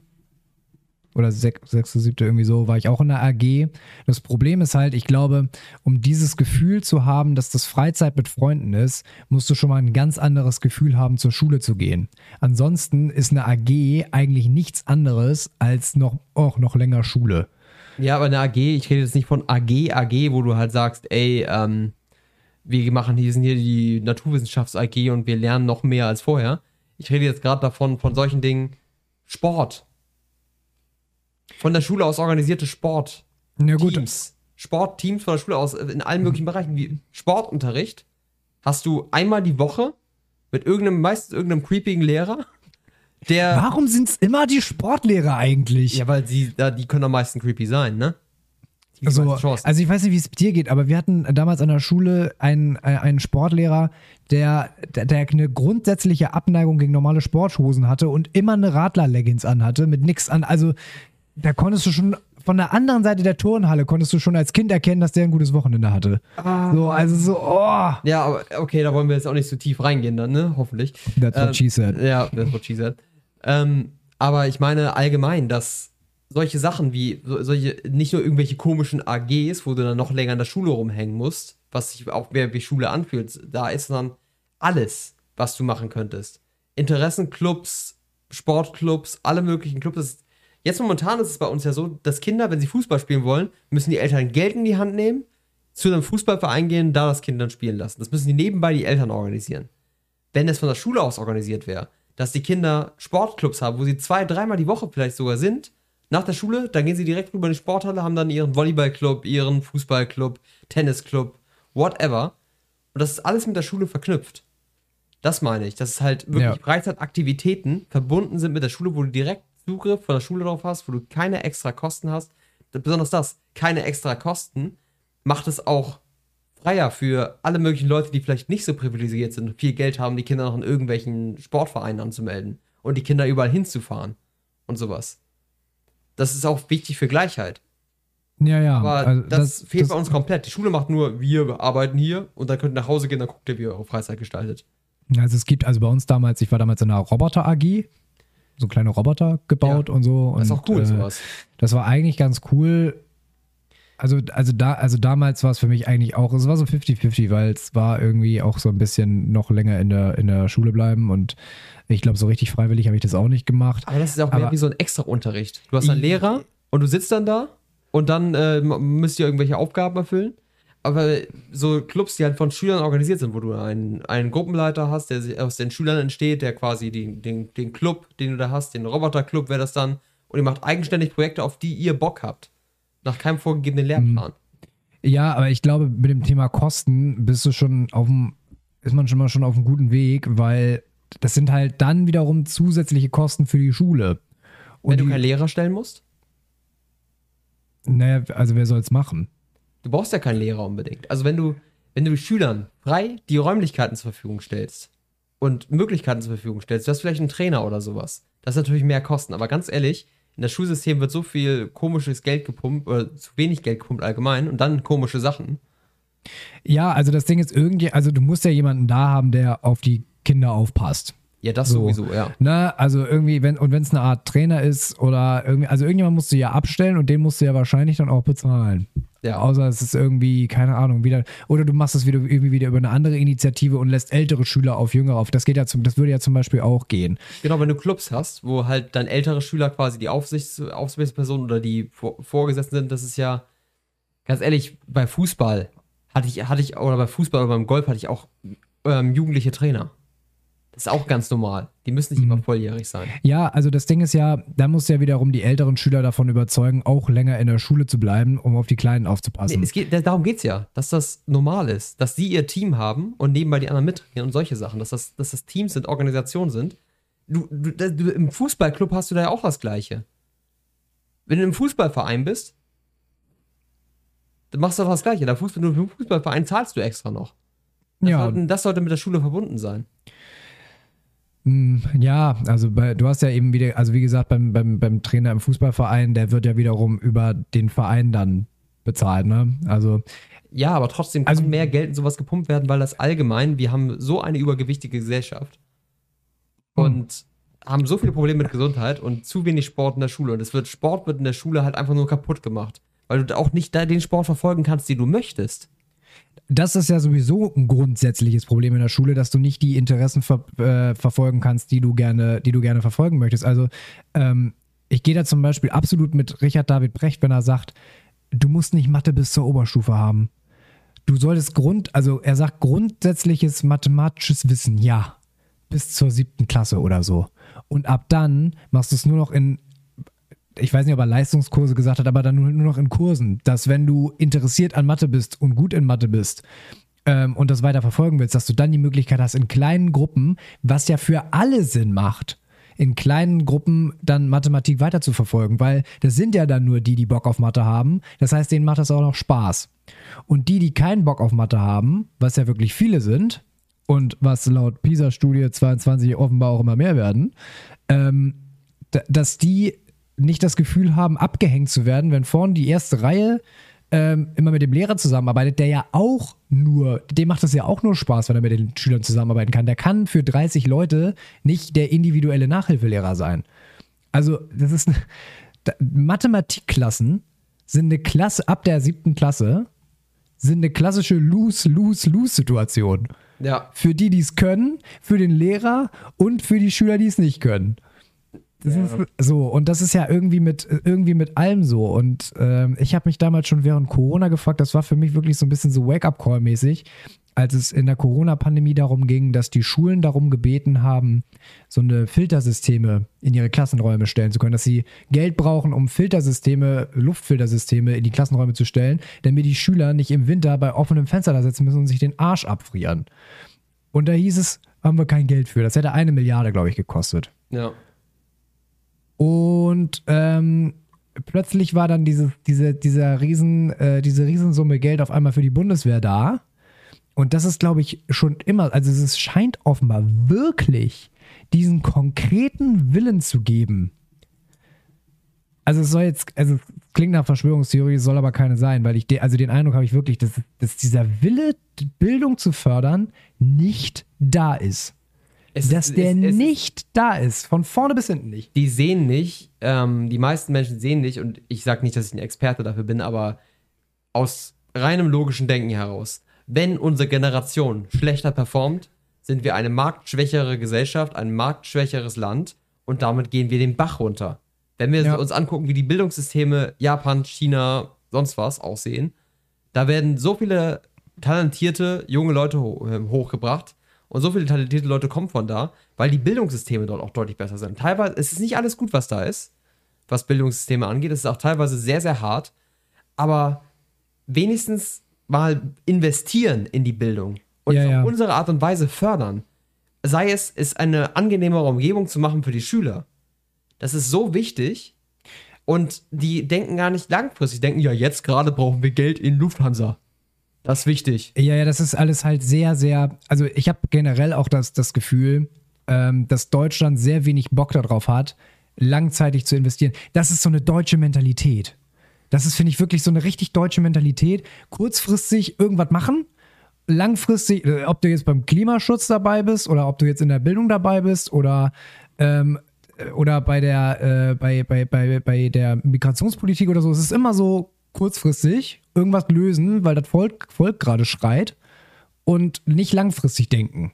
Ja. So, das ist irgendwie schon immer so, das ist immer deutsche, das ist irgendwie so, so eingefleischt in, in unserer Mentalität und gerade bei den Politikern. Ähm, also, also jetzt auch zum Beispiel ähm, äh, Ausbildung, Lehrerausbildung. Ja. Also Lehramtsstudium. Ähm, ich finde das bewundernswert, dass Leute, und dass man, dass ich kenne auch viele junge Leute, die, die diesen, äh, die diesen Studiengang wählen, weil du bei denen auch das Gefühl hast, die haben auch Bock mit Kindern zu arbeiten. Ja. Dass das nicht so eine Beamtennotlösung ist, weißt du? Ja. So ähm, sichere Rente und nachmittags frei. Ähm, Ja. Da hast du sehr viel von diesem alten Gestein in der Schule rumhängen, was als Lehrer getarnt da durch die Schulen rumtourt, den Kindern das Leben zur Hölle macht, aber ab 13 Uhr frei. So, und die auf ihren eigenen Stoff auch überhaupt gar keinen Bock haben. Und äh, da habe ich das Gefühl, das ändert sich. Dass du, wenn du mit, mit, mit Leuten in unserem Alter sprichst, die Lehramt studieren, dass die auch Bock haben, mit Kindern zu arbeiten. Ähm, weil es ist auch ein knallharter Job. Das möchte ich mal, ich kann es, also ich kann es durchaus nachvollziehen. Äh, das wird ja immer so belächelt von wegen, ja, ab 13 Uhr frei. äh, Alles andere als das. ja, wenn ich morgens, wenn ich morgens, wenn die morgens die Waschmaschine anmachen, dann kommen die nach Hause und dann läuft die noch. So, ist vielleicht ein, ist vielleicht ein lustiger Gag, aber so sieht halt die Realität eines Lehrers nicht aus. Nee.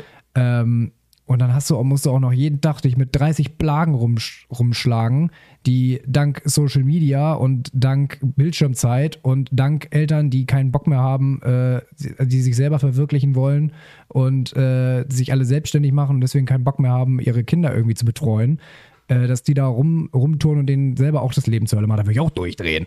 Ja, das ist so, das ist das Ding. Das ist, die Schule macht es halt nicht einfacher, dadurch, dass erstmal ein Haufen Puper, besonders in der Oberstufe, in, der, in den höheren Klassen, so siebte Klasse oder sowas, ein Haufen pubertärer kleiner Kinder da rumläuft, absolut nur auf Scheiße machen getrimmt ist, besonders wenn bei Jungs dann auf einmal das Testosteron kickt, dann wird's übel. Dann, ähm, dann ah, Gnade ihren Gott. Der Das ist das Schlimmste übrigens, was die- den Mathematik zu erklären, wenn die da hinten stehen und die eigentlich nur verhindern wollen, dass sie nicht gerade die Tische durch die Gegend schmeißen. Das war bei uns ja damals schon so ein Ding, ne? Also ich glaube, das war auch schon immer so ein Problem. Also, also ich glaube, so zu Zeiten von, von meinen Eltern ähm, oder vielleicht sogar noch davor, ähm, als Lehrer tatsächlich. Ich will nicht sagen, dass damals, äh, also damals, das war bestimmt nicht die bessere Technik, ne? Kinder vermöbeln und äh, das Überhaupt waren ja nicht. alle, also es waren ja alles total bescheuerte äh, Techniken, die da angewendet wurden. Aber damals war auf der anderen Seite der Lehrer auch noch eine Respektsperson. Ja. Und das ist ja heute nicht mehr so. Also ich weiß schon, was, nicht. was damals, also wir waren schon, wir waren schon eine Scheißklasse. So. Wir hatten auch die, also die, das war, also es war wirklich die, teilweise die größten Assis mit dabei, wo du schon gemerkt hast, was das eigentlich für eine dumme Idee ist, ähm, wenn Eltern bestimmen, wie intelligent dein Kind ist. Ich meine, wie war, ich glaube, es- bei, bei dir war es bestimmt ähnlich nach der Grundschule, so eine Empfehlung, hast du ja eine Empfehlung bekommen. Empfehlung bekommen, genau. Ne? Und ähm, klar ist sie bestimmt auch nicht immer fair und es ist natürlich auch an Noten aufgehängt und so weiter, aber es gibt ja schon mal eine ungefähre Richtung, was schlau wäre. Und dann hast du den Faktor Eltern, die sagen, nein, mein Kind geht nicht auf eine Realschule, mein Kind, mein Kind geht aufs Gymnasium, weil ich das so will. Ob das Kind das so will und ob das Kind das überhaupt so braucht, ist mal ein ganz anderes Thema. Ja, was ich dazu sagen muss, ich hatte eine Realschulempfehlung, bin aufs Gymnasium gegangen, weil meine Eltern das wollten. Ich bin jetzt Ingenieur. Also das hat auch wiederum nicht viel zu sagen, was diese Empfehlung sagt, ne? Also das ist natürlich, ja, also es ist natürlich eine zweiseitige, das kannst du natürlich nicht über alles über einen Kamm scheren. Für einige ist es bestimmt eine bessere Entscheidung gewesen, für andere, aber bei mir hat es zum Beispiel in meiner Stufe dazu geführt, dass es, es waren unglaublich viele Vollpfosten da, wo ich mir gedacht habe, die können keine Gymnasialempfehlung bekommen haben. Das heißt jetzt, Ja. also wie gesagt, ich will damit auf gar keinen Fall sagen, dass nur Leute, die eine Gymnasialempfehlung bekommen haben, sollten auch dahin gehen. Aber es ist trotzdem, ähm, und das ist halt das Ding, und das, das hörst du auch immer wieder, dass der anstrengendste Teil davon, Lehrer zu sein, die Diskussion mit den Eltern ist. Ja, So. kann ich mir vorstellen, ja. Und das ist ja schon mal so ein erster Indikator dafür, dass, dass, dass wenn Eltern sagen, ähm, wir schicken unser Kind auf ein Gymnasium, obwohl wir möglicherweise sogar ganz genau wissen, dass es nicht das Richtige für ihn ist ähm, oder sie ist. Ich Ähm, finde aber, äh, diese ganze, das ganze System, was wir seit, was jetzt auch langsam ja aufgelöst wird, Schritt für Schritt, Gymnasium, Realschule, Hauptschule, ist Bullshit. Komplett das ganze System, also das ganze, ganze Schulsystem System ist völlig, Bullshit. das, ist muss völlig das überholt werden. Scheiße, weil ja, vielleicht ist ein Kind nicht talentiert genug, um aufs Gymnasium zu gehen für alles, Aber es ist bestimmt in einigen Fächern so gut, dass es auch Förderung da, da erhalten sollte. Und auf der Realschule ist es einfach nur noch Abstieg. Da sind auch noch Lehrer, die noch weniger Bock haben auf Kinder. Da sind an der Hauptschule besonders und die müssen sich noch mit noch assigeren Kindern rumschlagen und dann sind die auch, wachsen die auch in Umfeldern auf, wo dann wirklich Leute sind, die, ich scheiß auf Schule, zur Schule gehe ich nicht. Ich, ich habe es ja mitbekommen, wenn Leute auf der Realschule waren nebenan, als ich am Gymnasium war, da waren wirklich Leute unterwegs, die haben so drauf geschissen und ich glaube, das zieht dich mit runter, wenn du halt da bist. Ja. Mein Vater hat zum Beispiel zu mir gesagt, ähm, weswegen er mich auf das Gymnasium geschickt hat, mein Vater äh, hat einen Hauptschulabschluss gemacht und ist dann, ähm, hat sich dann über verschiedenste Ausbildungen und sowas hochgearbeitet zu einer sehr guten Position in seinem Job auf Dauer. Aber er meinte, er möchte nicht, dass wir auf die Realschule gehen, weil er meint, wir werden uns sowieso, wenn irgendwas ist, wenn wir nicht schlau genug sind, wir ordnen uns sowieso irgendwann im Mittelfeld ein. Das wird schon irgendwie sich einpendeln, weil du beeinflusst wirst von den Leuten um dich rum. Und er meinte, es ist so viel einfacher, wenn du es schaffen kannst, vom Gymnasium direkt in dein Studium zu gehen. Selbst wenn du nur im Mittelfeld bist, wenn du ein Studium machst und dann das findest, was du machst, dein Leben ist so viel einfacher. Du findest so viel leichter einen Job, du hast so viel, du hast, dein Umfeld ist so viel besser in den Hinsichten. Ja. Und deswegen hat er auch diese Entscheidung getroffen und deswegen ist dieses Problem mit der Realschule und Hauptschule auch da, weil es halt so gefühlt so eine drei, drei Klassengesellschaft oder sowas fast ist. Ja, ja. Also das, Deswegen, deswegen verstehe ich auch, dass Leute Eltern sagen, oh Gott, mein Kind auf der Realschule, dann ist es ja eine Klasse unter den anderen. Das, Ja, ist, ja. schon, das ist schon der Fehler an sich. Ja, also natürlich auch, ähm, also ich, ich sag's jetzt mal, noch mal so grundsätzlich, ähm, ähm, wenn du das Schulsystem revolutionierst in, oder neu aufstellst, dass es wirklich auf so Bildung ausge, ausgewählt ist, dass für jeden was dabei ist.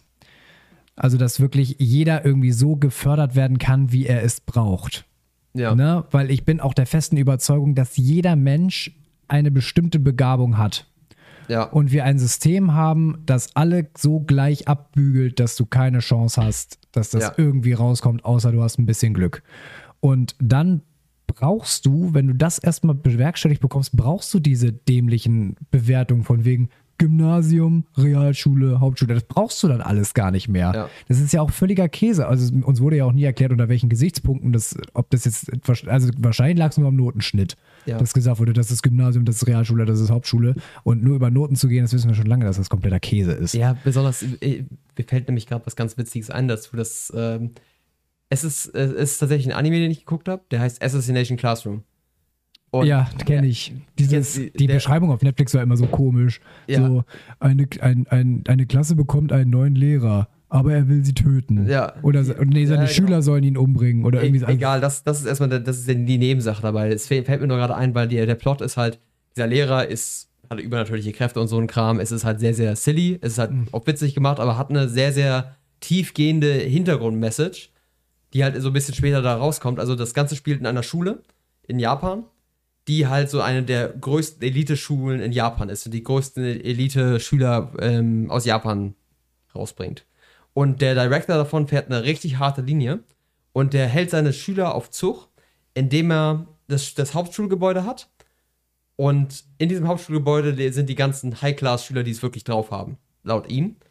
Und wenn deine Leistungen in der Schule nicht gut genug sind, dann wirst du abgeschoben in die E-Klasse oder die N-Klasse.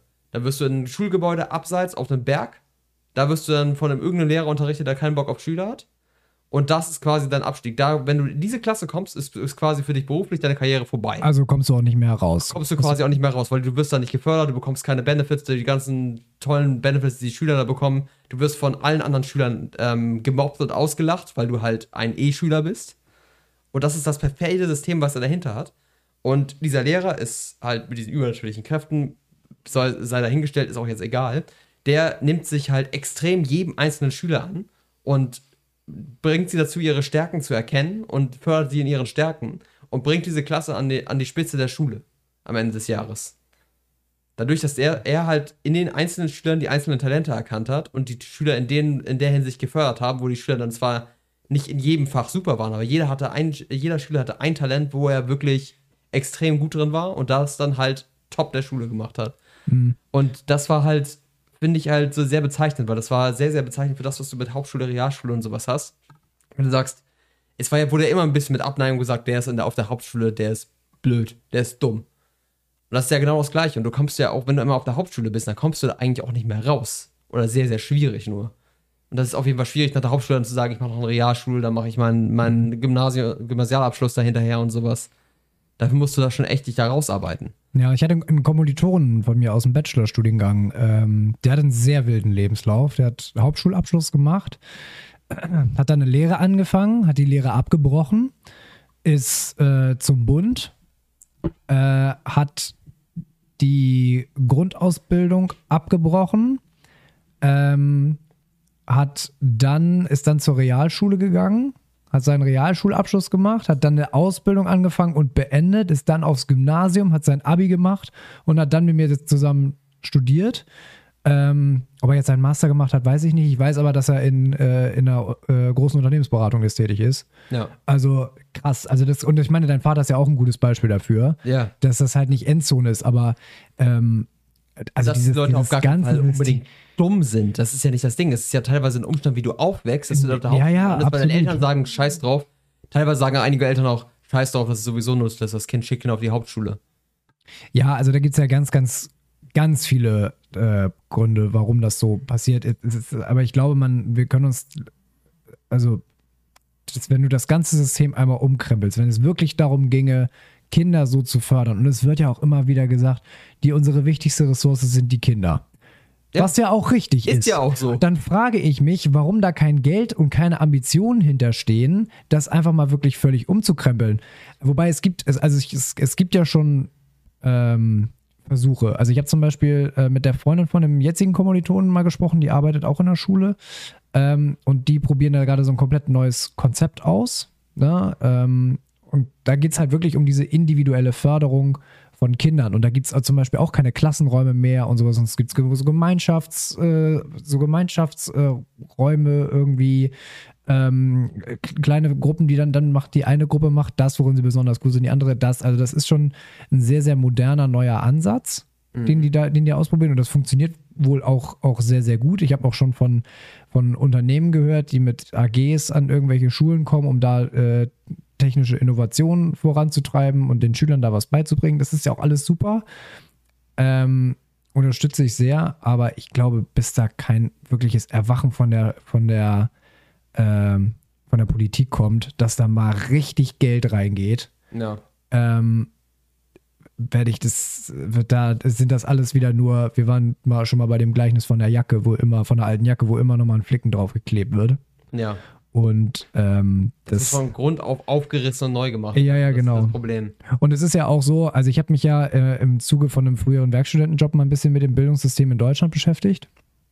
Man mag es kaum glauben, in Malawi zum Beispiel kriegen die Kinder am Ende des Schuljahres ein digitales Zeugnis. Mit Blockchain-Technologie, So das mit dem RFID-Code ausgelesen werden kann. Das wird dann an entsprechende Unternehmen geschickt. Die können das mit einem speziellen Code auslesen. Datenschutztechnisch alles top. In Deutschland nicht zu machen. Nee. Ich sollte, ich sollte ja damals mal so ein bisschen gucken, ähm, die ganzen Bundesländer, äh, wie sehen da die Instanzen für Bildung aus und wie arbeiten die zusammen.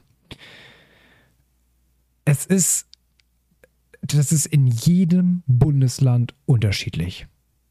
Komplett. Ja. Also in Bremen zum Beispiel ähm, hast du nur ein, eine, ich glaube damals war es eine Senatorin, ähm, die für Bildung zuständig ist. In, ich glaube in Hamburg hast du ein Amt irgendwie, was auch noch irgendwie Bildung mit drin hat, Bildung, Sport und Schieß mich tot. Äh, in, in, in Süddeutschland hast du Kultusministerien, die sich darum kümmern. Also es ist ein komplettes, ein kompletter Flickenteppich. Und ich werde werd das nie vergessen, dass ich da, äh, ich habe E-Mails dahin geschrieben, weil ich wissen wollte, ob die ähm, Ministerien und Bildungsinstanzen auch miteinander sprechen. So, ob die, wie und wie das funktioniert. Und dann äh, hatte ich so einen Fragebogen da drin und ähm, ich weiß nicht mehr, welches Bundesland das war. Ähm, da habe ich jedenfalls auf die Frage, wie funktioniert die Kommunikation zwischen den Bildungsinstanzen der Bundesländer, eine Antwort bekommen, gut. Und da habe ich gedacht, yo, da hat jemand überhaupt keinen Bock darauf, meine Fragen zu beantworten. Aber es spricht auch gut für irgendwie für dieses, für dieses, für diesen ganzen Flickenteppich, aber dieses gut.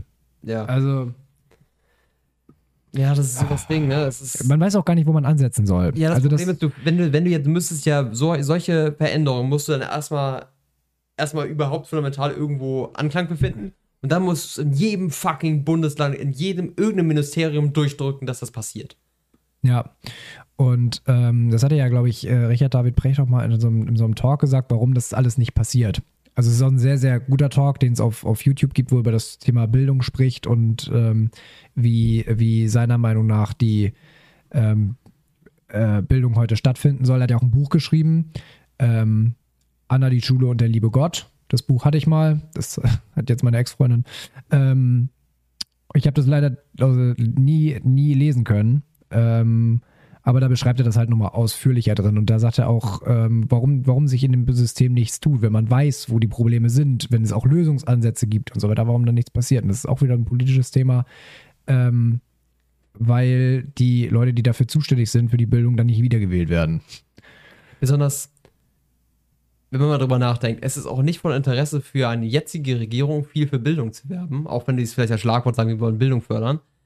Aber die Schüler sind jetzt nicht gerade die, die jetzt wählen für die nächste Legislaturperiode. Ja, Aber die eben. realisieren sich, das sind deren zukünftige Wähler. Aber Eben, wir haben eine denken alt- nur kurzfristig. wir haben oh, eine- diese Legislaturperiode, da wählen die uns doch gar nicht. Wir haben eine alte, wir haben eine alte, wir, wir sind eine überalterte äh, Gemeinschaft, Gesellschaft in Deutschland und da wird sich halt für die Politik für alte Leute interessiert, ne? Also.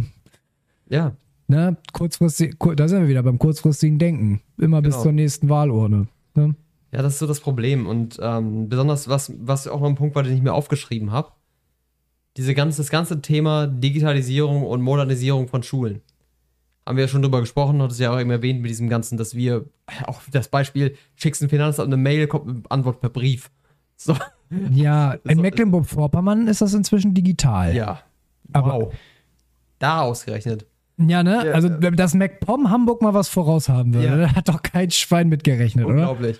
Aber ähm, was ich meinte, ist halt auch Digitalisierung im Sinne von dadurch, dass wir halt eine so stark digitalisierte Welt haben und Schüler haben, die von zwei Jahren als Kind schon ein Tablet in die, in die Hand gedrückt bekommen und nur lernen, damit umzugehen, muss eigentlich es breitmaschiger sein, dass digitale Medien angeboten werden. Das wird schon mehr, das habe ich jetzt gerade mitbekommen, aber wir sind so spät dran damit, Ja, ja. weil, das, das, weil du, du musst ja den Schülern was anbieten, was jetzt gerade für sie appealing ist, womit sie gerne lernen wollen. ja. Und die, die dürfen jetzt gerade in den Oberstufen anfangen, mit Tablets zu arbeiten.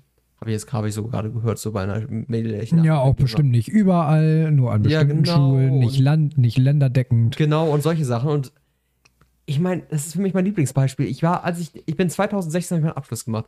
2015 hatten wir einen Austausch mit, mit Dänemark. Die hatten schon Tablets in der Schule. Ja, ja, das ist total krass. Also gerade so Skandinavien, auch die, also es, es gibt ja so viele Ansätze auch, was, also so Skandinavien, weißt du was, ähm, also Lehrerausbildung ist da richtig Ja, anspruchsvoll, die werden aber auch richtig gut bezahlt. ja. Also du, das ist richtig krass. Also in Deutschland studierst du dir ja auch den Arsch wund. So. Ähm, aber halt so mit Techniken, also äh, ich weiß das noch von, von, von meiner Ex-Freundin, die hat ja äh, Lehramt studiert. Insgesamt, du musst ja, ist ja auch länderunterschiedlich, ob du jetzt den Master hinterher, ob das direkt mit dran kommt oder nicht, dann bist du da, wie lange ist man dann am Studieren? So sechs, sechs Jahre, sieben Jahre? Ja. so hintereinander weg. Und davon hat Besonders du bekommst auch, wenn du einen Ref machst, bekommst du keine Kohle. Oder vielleicht nur irgendeinen Ausgleich oder sowas. Meine Schwester ist minimal. gerade ihrem Ref. Das ja, ist so schlimm. Ja, die, ja. die muss ja Fulltime arbeiten, sich richtig auf Klassen vorbereiten und verdient nebenbei kein Geld. Weil wie willst du dann nebenbei Ja. noch arbeiten? ja, ja, eben. Das hat äh, meine Ex-Freundin damals auch gesagt. Und ähm, die war halt in dieser ganzen Bachelor-Periode zweimal für sechs Wochen in der Schule. Was ist das denn? Ja, das ist totaler Bullshit. So, und das, und das hat auch damals schon Volker Pispers gesagt, dass das für einen ausgebildeten Lehrer in Deutschland ist es am unwichtigsten, ob der Kinder mag. Die kommen aus, der, die kommen aus dem Studium, so ein Kopf voll Fachwissen und dann sitzen da Kinder. Äh, was machen ja, jetzt? bring dir mal Buchrechnung bei. Viel So, Spaß. ein schönes, schönes Gleichschnitt fand ich, äh, das er gezogen hat im Thema, bei dem Thema, ähm, ähm, also einmal die, die ausgefallenen Stunden und dann hast du ja auch noch Vertretungsstunden, was ja auch immer mehr wird durch den Lehrermangel, den wir haben. Ja. So, in Brandenburg ist es, glaube ich, kannst du, glaube ich, schon, da brauchst du gar nichts. Da kannst du einfach Quersteiger einen sagen, ja, ich wäre gern Lehrer und dann bist du Lehrer. So, so verzweifelt sind die. Und, ähm, bis was hast du damals gesagt? Ähm, Vertretungsstunden, das sind Lehrer, ähm, die vor Klassen stehen, die ihnen genauso fremd sind wie das Fach, das sie unterrichten sollen. Und das ist ja wirklich so. Ja, es ist so, ja. So, ich weiß noch, dass wir damals einen Lehrer für, für da hatten wir irgendwie, ich weiß nicht, das war glaube ich 10. Klasse oder so, hatten wir Politikwissenschaften, Politik und Gesellschaft oder irgendwie so ein Shit. Und der kannte sich damit überhaupt nicht aus. Das war eigentlich ein Geolehrer. Der kam am ersten Tag rein und hat gesagt, ja, äh, Leute, ich bin ganz ehrlich, ich habe davon auch keine Ahnung, aber irgendwie zusammen schaffen wir das schon. Schöne Grüße an der Stelle. Ja, Ähm, ist spannend. ne, Das ist auch geil, wir hatten einmal einen Mathematik-Aushilfelehrer, der hat auch keine Lehrerausbildung, der hat einfach nur Nachhilfe, glaube ich, als Nachhilfelehrer gearbeitet irgendwie, nebenbei. Ja. Das war so ein Typ, das war so ein richtiger Pauli-Ultra. Also ein Oh richtiger. Ultra-Fan. Und das war auch so ein Typ, der hat sich mit den Schülern dann auf Facebook verknüpft und mit den Schülern auf Facebook dann gechillt, so ungefähr. Das war so, ich bin der coole Lehrer. ja, ein bisschen gruselig. Nicht auf die, äh, äh, auch gruselig. Er hat's hat allen halt gemacht und war allgemein mit denen immer so, ich bin der Coole. Der, der hieß, ähm, äh, kann ich den Namen sagen? Ähm, der hieß Dieter Die der. und Ja. äh, der Nachname sage ich mal nicht und der hat sich dann immer Didi genannt. Und die Schüler haben ihn auch immer Didi genannt. Ja. Als Lehrer weiß ich nicht. Ähm, und der äh, kam einmal in die Schule, komplett verprügelt, blaues Auge, alles Mögliche, weil er sich What? irgendwie bei, wahrscheinlich bei einem Spiel gefetzt hat. Das habe ich damals nicht gerafft, weil ich auch viel zu jung war, um das zu raffen. shit. Der hat gesagt, er ist im Bad ausgerutscht. Was, was ein Klassiker. Ja, der, der hat wirklich ein blaues Auge gehabt und sowas. Ich dachte mir, alter Schwede. Als Kind habe ich gedacht, ja, der ist ausgerutscht, oh Gott, wie kann das denn passieren?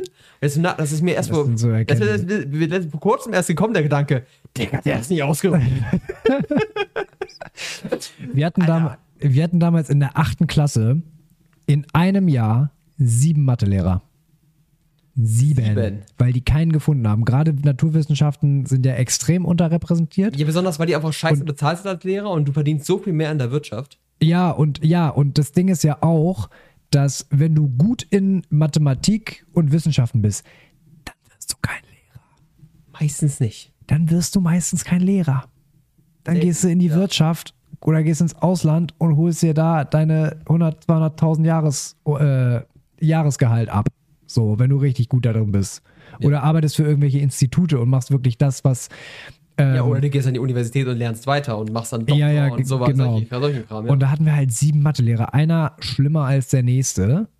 So, ähm, so die besoffen zur Schule gekommen sind und die Mhm. sich den Schülern gegenüber abfällig benommen haben und so. Also einer, also das war eine absolute Vollkatastrophe. Ich weiß noch, dass ähm, ein damaliger Lehrer bei uns an der Schule äh, gesagt hatte, ähm, rufen Sie sich immer ins Gedächtnis. Das mag, also ich will das jetzt heute, das mag nicht mehr so sein, aber er hat damals gesagt, Lehrer sind gescheiterte Existenzen. Der Sportlehrer wollte ursprünglich mal Olympiad, Olympia machen. Der Deutschlehrer wollte eigentlich Schriftsteller werden. Der, Geog der Geografielehrer wollte eigentlich auf irgendwelchen Vulkanen rumkraxeln und Erden untersuchen. Hat er gesagt, ich will das jetzt nicht sagen, dass das so ist, auf gar keinen ja, Fall. Ist auch nicht so, aber Aber Leute, aber in diesem- von diesem alten Gestein, das wir damals so als Lehrer hatten, da habe ich mir das stellenweise schon vorstellen können. Ja, es So. gibt einige. Es gibt auch einige, die so sind. Das, war, das sagen Ja, wir ja. auch ganz offen. Es gab auch einen, der, ähm, einen Physiklehrer, den wir hatten. Der hat ähm, auch so offen gesagt, ja, äh, ich hatte, wollte eigentlich Physik weiter ähm, meinen Doktor machen und sowas, aber wurde nicht genommen. Das habe ich dann, bin ich weitergebildet und bin jetzt Lehrer. Glaubst du, dass Fahrschullehrer ursprünglich mal Formel 1 fahren wollten? Ich habe meinen Zweifel. Dafür wurde zu viel geraucht und zu viel Pauli-Fans. Ah. also, sind Fahr- Fahrschullehrer eigentlich immer Pauli-Fans? Ich habe so oft erlebt. Ich habe nur Fahrschullehrer. Oh, ich habe ehrlich gesagt keine Ahnung. Also mein, Fahr mein Fahrschullehrer, Peter, schöne Grüße an der Stelle, Peter. Ähm, ich weiß nicht, da, da kann ich mich jetzt so nicht daran erinnern. Aber Fahrschullehrer auf jeden Fall, haben die Autos haben ja immer nach, nach Rauch gerochen. Ja, immer. Oh, so unangenehm. Mir war damals, äh, hatte ich eine Fahrstunde und ich wollte danach, habe ich mich noch mit ein paar Kumpels getroffen zum Vortrinken und dann äh, aber auf dem Kiez oder was auch immer wir vorhatten, keine Ahnung. Ähm, Mhm. zu der Zeit war bestimmt auch noch Funpark Trittau aktuell. Und ähm, mir hat damals keiner gesagt, dass es eine sehr, sehr dumme Idee ist, ähm, einen fertig gemixten Gin Tonic äh, mit Kohlensäure in einen Flachmann zu füllen. Und dann ist mir auf dem Rücksitz, äh, lag meine Jacke auf dem Rücksitz und da war der Flachmann drin und der ist mir halt geplatzt auf dem Rücksitz. Oh. Ausgestiegen und der die ganze Karre nach Gin Tonic gerochen, der ganze Stuhl verrotzt. Oh, das war so unangenehm. Ach du Scheiße. Oh, und ich weiß auch, Peter hat so solide reagiert, weil das ist uns auch erst aufgefallen, als wir dann irgendwann ausgestiegen sind. Meine, guck dir das an, guck mich an, guck mich auf den Sitz, macht sich eine Flubbe an und sagt, na, wollen wir noch was vor? also Peter hat super solide reagiert. Ja, das, das, das sind solider. Es gibt leider immer diese creepigen Fahrlehrer oder die sehr, sehr aggressiven Fahrlehrer. Das sind dann wirklich die Scheiße. Meiner war, also meiner war endgeil. Also ich habe wirklich mit, mit Peter habe ich richtig Glück gehabt. Ich weiß noch, wir standen, aber die Creepigen habe ich auch schon von gehört, gerade so von Ja. Mädels, so, Ja, so Fahrlehrer, die gerne mal ein bisschen zu nahe kommen und den aggressiven Fahrlehrer habe ich auch schon von gehört. Peter war super geil. Peter war so geil. Wir stehen an der Ampel und äh, Peter hat mir relativ schnell abgewöhnt, äh, das, das, das Blinken nicht zu vergessen. Oder er hat mir abgewöhnt, das Blinken zu vergessen. Ähm, wir standen an der Ampel, ich sollte rechts abbiegen. Und er, also er hat mehrere Sachen gemacht. Also einmal, einmal, weißt du, hörst du das? Ich so, nee, wieso? Ich habe doch schon gedacht, scheiße, tuckert der Wagen oder ist irgendwas mit dem Motor? Nee, ich auch nicht. Blink mal. so, das war Nummer eins. Dann hatten wir noch, wenn er, dann hat er es irgendwann richtig drauf angelegt. Da standen wir an der Ampel und ich sollte auch wieder abbiegen. Und Peter sitzt da. Macht das Fenster runter und schreit aus dem Fenster für alle, die es nicht mitbekommen haben, weil mein dummer Fahrschüler vergessen hat zu blinken. Wir biegen links ab. links biegen wir ab. Alter, und da standen so viele Leute an dieser Ampel. Alter, die haben mich alle. Es war, es war so schlimm.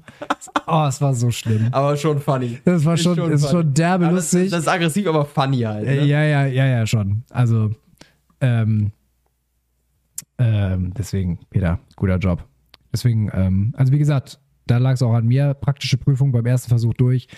Theoretischer Ansatz brauchte ich viermal, aber darüber wollen wir jetzt gerade gar nicht sprechen. Okay.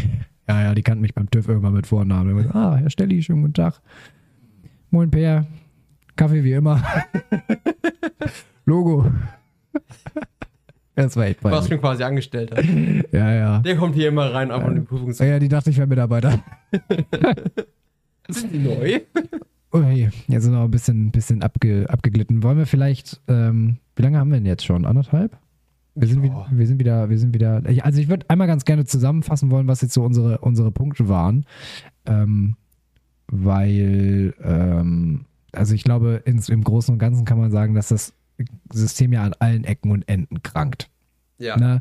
Ob das jetzt auf die, die Fokussierung auf den einzelnen Schüler ist, dass es halt einfach nicht mehr zeitgemäß ist, ähm, Schüler in Klassen irgendwie zu unterrichten und zu glauben, dass die alle das, das Gleiche drauf haben. Das ist ja total dumm. Ähm, dann äh, halt dieses, dieses, die- diese Schulaufteilung an sich, ne? wenn du auf individuelle, wenn du es schaffst, das Bildungssystem so umzukremmeln, dass sich indi schon früh an, früh an, das muss schon eigentlich schon vor der Grundschule eigentlich losgehen, dass die Kinder so individuell wie möglich betreut werden, dass individuell, äh, das kannst du halt nur in kleinen Klassen und in Kursen machen, dafür brauchst du natürlich wieder mehr Lehrer. Dann müssen die Lehrer anders ausgebildet werden, das sagen die ja auch selber. Also äh, zumindest die, mit denen ich gesprochen habe, gibt bestimmt auch welche, die sagen, wieso alles, alles super.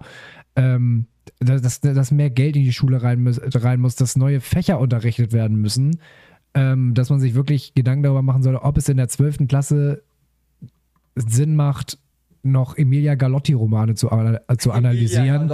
So, oder ob man nicht vielleicht mal so ein bisschen zum Thema KI gehen sollte. Wobei, das muss ich tatsächlich sagen, bei uns in der Oberstufe, in der Oberstufe ging das dann so langsam los, ähm, dass wir auch mal über Visions of the Future, KI und sowas gesprochen haben. Aber es muss schon viel früher anfangen.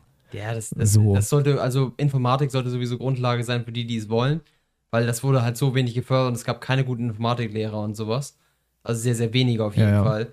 Und ähm, was auf jeden Fall noch ein Punkt war, der mir gerade so eingefallen ist, ist, es sollte auch viel mehr über Zukunft gesprochen werden. Sprich, Zukunft von den Schülern selber. Dass viel mehr Gespräche davon kommen, Ja. wie steigst du ins Berufsleben ein? Was für brauchst du für die und die Berufswege? Wie kannst du dahin kommen? Wie kannst du Doktor werden? Wie kannst du, was brauchst du, um Lehrer zu werden? Was brauchst du, um Informatiker zu werden? BW, äh, was kannst du mit BWL alles im Studium anfangen? Das sind immer externe Sachen, die da gemacht werden. Aber das sollte regelmäßig jedes Jahr oder halbjahrestechnisch sollte mit den Schülern Individualgespräche geführt werden, zu gucken, wie steht ihr? Passen eure Sachen zu dem, was ihr macht? Habt ihr irgendwie neue Erkenntnisse gewonnen? Wollt ihr vielleicht wechseln? Genau, dass die Schüler viel mehr gefragt werden, finde ich. Genau, Es wird ja neu? sehr viel, also bei mir die Jahresabschlussgespräche, die gab es ja damals, aber das war sehr viel, der Lehrer sagt dir, wie du bist. Ja, was genau. der Lehrer festgestellt hat. Aber dir wird nicht eine einzige Frage gestellt, was willst du eigentlich? Genau. Gibt es Sachen, wo du, äh, hast du das Gefühl, du kannst irgendwas gut? Was sind deine Interessen? Wo willst du mal irgendwie hin? Hast du die, was hast du dieses Jahr gelernt und so weiter?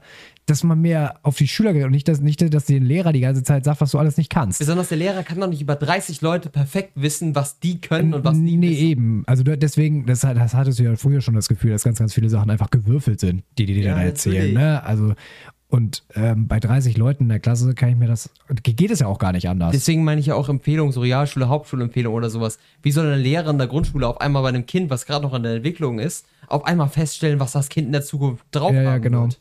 Und vor allen Dingen, also das, das finde ich halt, das finde ich halt auch, also klar müssen die Eltern der Kinder natürlich irgendwie mit eingebunden werden, aber ich glaube auch, dass Eltern wirklich nicht mehr so viel zu sagen haben sollten. Weil Eltern ihre Kinder Ja. so sehen, wie sie sie gerne hätten und da können die auch nichts für. Und Eltern schleppen ja auch ihre eigenen Sachen immer so, immer, äh, immer irgendwie in die nächste Generation mit rein. Aber ähm, Eltern haben halt von ihren Kindern in manchen Sachen ein ziemlich klares Bild, aber in manchen Sachen, gerade was so Ausbildung und was Zukunft angeht, ein ziemlich verqueres Bild. Sehen sie auch so selten dafür. Die wissen ja auch gar nicht, wie sie in der Schule dann sitzen. so Ja, ja, genau. Genau. Das ist halt auch noch so ein Ding. Die Kinder hängen von morgens bis abends fünf Tage die Woche in der Schule rum. Und ähm, wenn du jetzt mal tatsächlich einen Lehrer hast, der sich individueller um kleinere Gruppen kümmert und so, ne? Also du hast ja sowieso, die verbringen ja unglaublich viel Zeit in der Schule. Und dann hast du die Eltern, die sich irgendwie selber verwirklichen wollen oder einen Job haben, der bis 8 Uhr abends geht und die, ich will jetzt nicht groß gegen Eltern schießen, ne, aber es ist ja so, dass ähm, die dann glauben, dass sie ein besseres Bild von ihren Kindern haben als Lehrer, die mit denen fünf Tage die Woche verbringen. Ja. Ne? Und äh, weiß ich nicht. Ist Lehr äh, ähm, Weiß ich Lehrer-Elterngespräche auf jeden Fall immer die Hölle. Ich habe ich hab nur ein Jahr lang FSJ in der Schule gemacht, das hat mir schon gereicht. So viele Eltern, die auf einmal so komische Sachen über ihre Kinder Ja. geredet haben, meinen, der ist so talentiert und sowas. Und wer hatte das denn noch irgendwie erzählt? Ich habe neulich schon mal mit jemandem gesprochen, der auch ein FSJ gemacht hat und der, weil er wirklich Lehrer werden wollte und dann gesagt hat, mach ich nicht. Schon das eine dieses FSJ, dass die Eltern da ständig zwischengekräht haben, Ja. da hatte ich schon keinen Bock drauf. Ganz schlimm. Und vor allen Dingen, und ich hatte mich ja auch neulich, wie gesagt, mit der Freundin von dem einen Kommilitonen äh, unterhalten, die ja dieses völlig neue Modell da ausprobiert. Und die meinte, ähm, dass die Eltern dadurch auch, dass, dass sie wissen, ihre Kinder werden da individuell gefördert, die fordern nichts, weil die wissen, ich gebe mein Kind da in gute Hände, das Kind wird da gut und die, die werden schon wissen, was für mein Kind am besten ist. Ja. Und natürlich, wenn du als Elternteil natürlich, das ist ja alles immer ein Gegensatz, du musst man immer differenzieren und gegengucken und Perspektiven wechseln und so weiter, das ist ja alles kein, ähm, das kann man ja nicht stumpf betrachten, dass von den Eltern aus, wenn du als Elternteil das Gefühl hast und nicht zu Unrecht, du hast da einen Lehrer, 30 Schüler, davon sind die Hälfte Vollpfosten, gerade in den Augen der Eltern, ne? Ist ja, ähm, natürlich rennst du dahin und versuchst für dein Kind zu tun, zu machen, was geht, weil du nicht das Gefühl hast, du kannst diesem Bildungssystem vertrauen, dass es das tut, dass du da ständig eingreifen musst und, und immer mal wieder gucken musst, dass mein Kind auch ordentlich gefördert wird, kann ich auch nachvollziehen. Ja. Ja, das finde ich auch total, dass da so viel schief läuft. Aber ich finde auch, was mir auch wieder so einfällt, dadurch, dass Möchtest du noch Tee? Oh ja, gerne. Ähm, kurz den Faden verloren. Also, Sorry. das ist ein bisschen wieder weg davon, aber ähm, mir ist es auch gerade wieder eingefallen, so dieses Argument mit äh, Schule versus ähm, Studium. Dass das viel näher aneinander sein sollte. Dass Schule mehr wie ein Studium ist, dass es mehr Interessens, äh, interessensgesteuert ist. Und vor allem auch in der Hinsicht, dass du im, in der Uni ist es ja so, du kannst da theoretisch jederzeit des Tages hingehen, dir einen leeren Raum suchen, dich mit ein paar Leuten hinsetzen und einfach machen, was du möchtest. Das habe ich auch schon öfter mal überlegt. Vielleicht ab einer gewissen Altersklasse. Also ich glaube bis zu 13, äh, bis zum Alter 13, 14, also siebte Klasse Da musst vielleicht. du nur noch strukturieren, genau. So, aber ab da Punkt, alle dass du so Basics. die achte, neunte, zehnte kommst, soll das fast wie ein Studium werden, dass du mit Leuten quasi dich in Gruppen treffen kannst. Wie gesagt, auch den Sport da auf dem Campus hast, dass du quasi einen Campus hast, dass du einen Sport da machen kannst. Du kannst da mit Leuten irgendwie in den, in den Raum setzen, zusammen da lernen, dass du nicht nach Hause gehst und zu Hause deine Hausaufgaben machst, sondern setzt dich vielleicht auch betreut, das wäre der Idealfall, aber auch vielleicht unbetreut, dass du einfach frei sagen kannst, ey Leute, lass uns nochmal da in den Raum setzen, einfach lernen. Und die Schule ist halt offen. Die macht nicht um 16 Uhr einfach um 17 Uhr einfach dicht und da kannst du dann nicht mehr rein oder whatever. Sondern die ist dann bis 20 Uhr offen. Und dann kannst du da Sport machen, du kannst da, du kannst da hingehen, du kannst in Gruppen gehen, du kannst mit Gruppen organisieren, dich treffen, kannst da theoretisch dich hinsetzen und Karten spielen mit Leuten. Aber das Ja. ist halt ein Community-Raum ist. Das ist nicht nur die Schule ein Ort dafür ist, wo du büffeln sollst, sondern wo du mit Leuten zusammen deinen deinen Alltag gestalten kannst. Ja. Ich muss mal kurz eine Lanze brechen ähm, für meine alte Schule. Ähm, ich habe ja kein normales, kein normales Oberstufenprofil gemacht, sondern ich habe ja das äh, IB-Profil gemacht, das International Baccalaureate. Oh. Ja, also es ist, äh, also das ist ja eigentlich mal installiert worden für, für Diplomatenkinder. Ne? Das, ähm, das, wenn die alle vier Jahre umziehen müssen, dass es irgendwie so einen standardgemäßen äh, Schulgang gibt, wo die Kinder halt reinkommen können. Deswegen ist der ganze Studien, äh, der ganze Oberstufengang auch auf Englisch. Ähm, was zur Folge hat, dass ähm, erstens du als IB die ganze Zeit, also es soll jetzt auf gar keinen Fall heißen, dass ich unglaublich intelligent bin. Ich bin da echt mit Hängen und Würgen reingekommen und ich glaube auch nur, weil doch Platz frei war, sonst hätte das Profil gar nicht stattfinden können, weil es zu wenig Leute gewesen wäre. So, also ich war eigentlich, ich war immer ein sehr mittelmäßiger Schüler und IB waren eigentlich wirklich immer die, die Top-Noten hatten, die richtig ehrgeizig waren. Und ähm, äh, das IB war auch das einzige Profil, warum Leute ähm, von anderen Schulen bei uns auf die Schule gewechselt sind, weil es in Hamburg, glaube ich, nur zwei Schulen gibt, die das anbieten. Ähm, und äh, da aus, aus ganz Hamburg und Umgebung, also unser, unser Profil bestand tatsächlich fast nur aus neun Leuten. So. Und äh, weil wir halt ein englisches Profil hatten und auch ganz andere Fächer als die anderen Profile, die ja auch immer zusammen irgendwie mal irgendwelche Kurse hatten, hatten wir nie. Wir waren immer unter uns. Und ähm, ich muss tatsächlich sagen, für diese Zeit bin ich sehr, sehr dankbar und ich habe da an die Zeit, an meine Oberstufenzeit sehr viele sehr gute Erinnerungen, ähm, weil ich äh, zugeben muss, dass, weil ich, ich war eigentlich nie ein besonders ehrgeiziger Schüler. Ich war immer wirklich so Larifari. Das änderte sich dann auch äh, über mein Auslandsjahr, was ich ja zwischen der 10. und 11. Klasse gemacht habe. Aber auch selbst da war ich scheiße in der Schule. So bin ich ganz ehrlich. Und ähm, aber mit diesen ganzen ehrgeizigen Leuten zusammen zu sein, da wollte ich nicht das Schlusslicht sein. Ja. Ne, es ist ja immer die Frage, es war ja bei uns damals auch immer cool, gerade bei den Jungs, ne, immer cool, immer, immer Scheißnoten zu schreiben, sonst warst du ein Streber. Ja. So, äh, wieder eine 6 geschrieben, geil, so eine 6, äh, voll witzig, äh, das ist überhaupt nicht witzig. Nee. Ähm, und, in, und wenn du in der Oberstufe mit unglaublich äh, ehrgeizigen Menschen zusammenarbeitest, die wirklich nur gute Noten schreiben wollen, das zieht dich so mit. Ja. Ne? Und das hat mich richtig befeuert. Und deswegen ähm, würde ich tatsächlich sagen, dass ich ähm, vieles von dem, wo, was ich jetzt heute äh, gemacht und geschafft habe, nicht geschafft hätte, wenn ich das IB-Profil nicht gemacht hätte. Ähm, und das war tatsächlich wie Studium. Und unsere Lehrer haben damals gesagt, ja, IB, wenn du das IB gemacht hast, dann nimmt dich jede Uni mit Kurs an. Das stimmt nicht. Die meisten Unis haben keine Ahnung, was das IB-Profil überhaupt ist. nicht, die, ju die juckt nur das, das äh, C-Klasse-Zertifikat für Englisch, was du dann kriegst. Oder B oder was weiß ich. Äh, ein gutes auf jeden Fall. Ähm, ansonsten kennt das keine Sau. Außer im Ausland vielleicht. Ich glaube, im Ausland kennen das ein paar mehr. In Deutschland interessiert es kein Schwein. Ja. Ähm, aber das hat mich sehr gut aufs Studium vorbereitet, weil wir viele Hausarbeiten geschrieben haben. Es war viel äh, Gruppenarbeiten. Äh, wir haben uns viel in Projekten getroffen. Wir hatten CAS, Creativity, Action und Service. Da mussten wir, ich glaube, bei uns war das nicht mehr stundenbasiert. Das war früher mal schon irgendwie 150 Stunden oder so, wo man eine, Kreativität, eine kreative Aktivität machen musste. Ähm, und da, oder du musstest irgendjemandem, du hast einen neuen Skill gelernt oder so, oder du hast anderen wiederum was beigebracht. Ähm, ich habe damals so ein Gardening-Ding gemacht nach der Schule.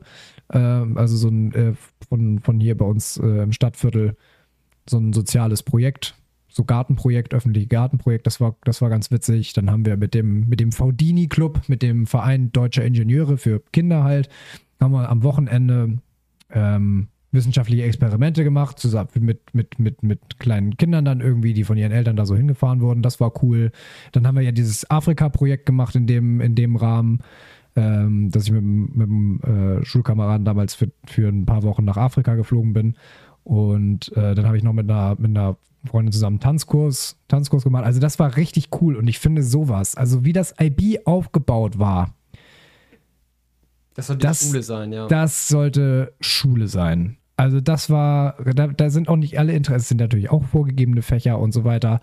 Aber es war mehr wie Studium als wie Schule. Aber wenn du davon, du hast ja im Studium auch vorgegebene Fächer, aber darf, wenn du davon eine Auswahl von acht Stück hättest, im Idealfall, verschiedenste Profile, mit, die solche, die, die dich in verschiedensten Richtungen fördern, dass das Naturwissenschaftsprofil nicht nur aus Physik, Chemie und Bio besteht, sondern vielleicht dazu auch kommt, oder du inkludierst dann Naturwissenschaft und Technik und machst dann Informatik, da machst du ähm, Elektronik, da machst du äh, Maschinenbau vielleicht auch sowas und dann quasi auch noch spezifischere Fächer, spezifischere Fächer, wo du wenigstens solche Projekte machen kannst.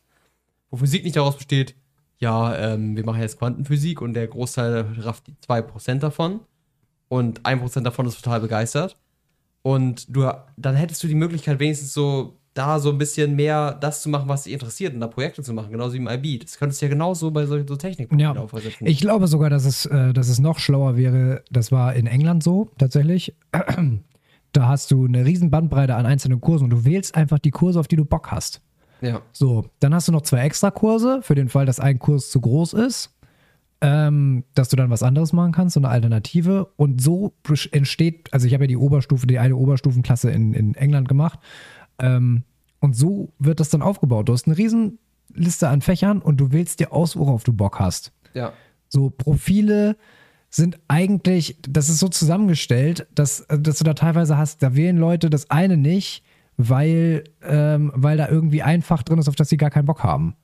Ja. Dafür brauchst du natürlich aber auch wieder eine große Menge an Lehrern. Ja, da muss, müssen Lehrer besser bezahlt werden, besser ausgebildet werden, aber nicht in der Sicht, dass sie besser ausgebildet werden in ihrem Technikbereich, sondern dass sie besser ausgebildet werden, mit Schülern umzugehen und für sowas Begeisterung zu haben. Ja, und vor allen Dingen auch, dass, dass die wieder ein besseres Image bekommen, ne? dass du als Lehrer nicht mehr der Hans Wurst bist, der in den Augen der Eltern äh, ihre Kinder verhunzt, ähm, in, in den Augen der, der Schüler jemand eine, eine, eine, unerträgliche Spaßbremse, die den ganzen Tag bei dir vor der Klasse rumhampelt und äh, dem musst du sowieso nicht zuhören. Ja. Ähm, sondern dass du halt den irgendwie, habe ich jetzt auch erstmal keinen Lösungsansatz für, so aus dem, aus dem Ärmel geschüttelt, aber äh, du es halt hast wie in Skandinavien, ne?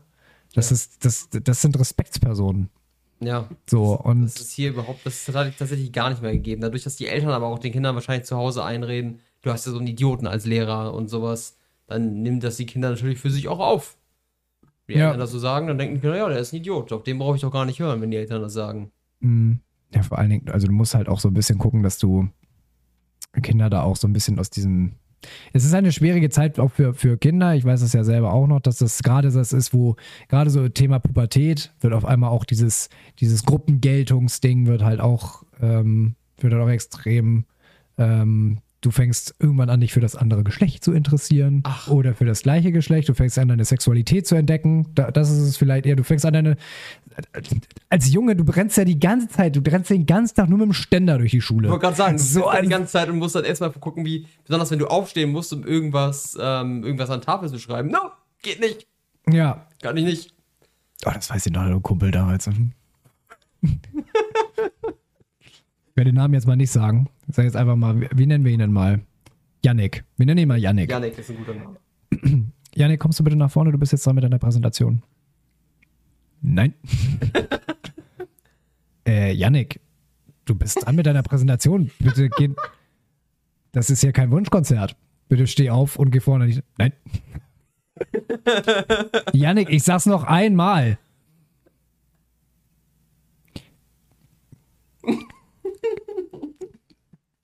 Kann ich in fünf Minuten nach vorne?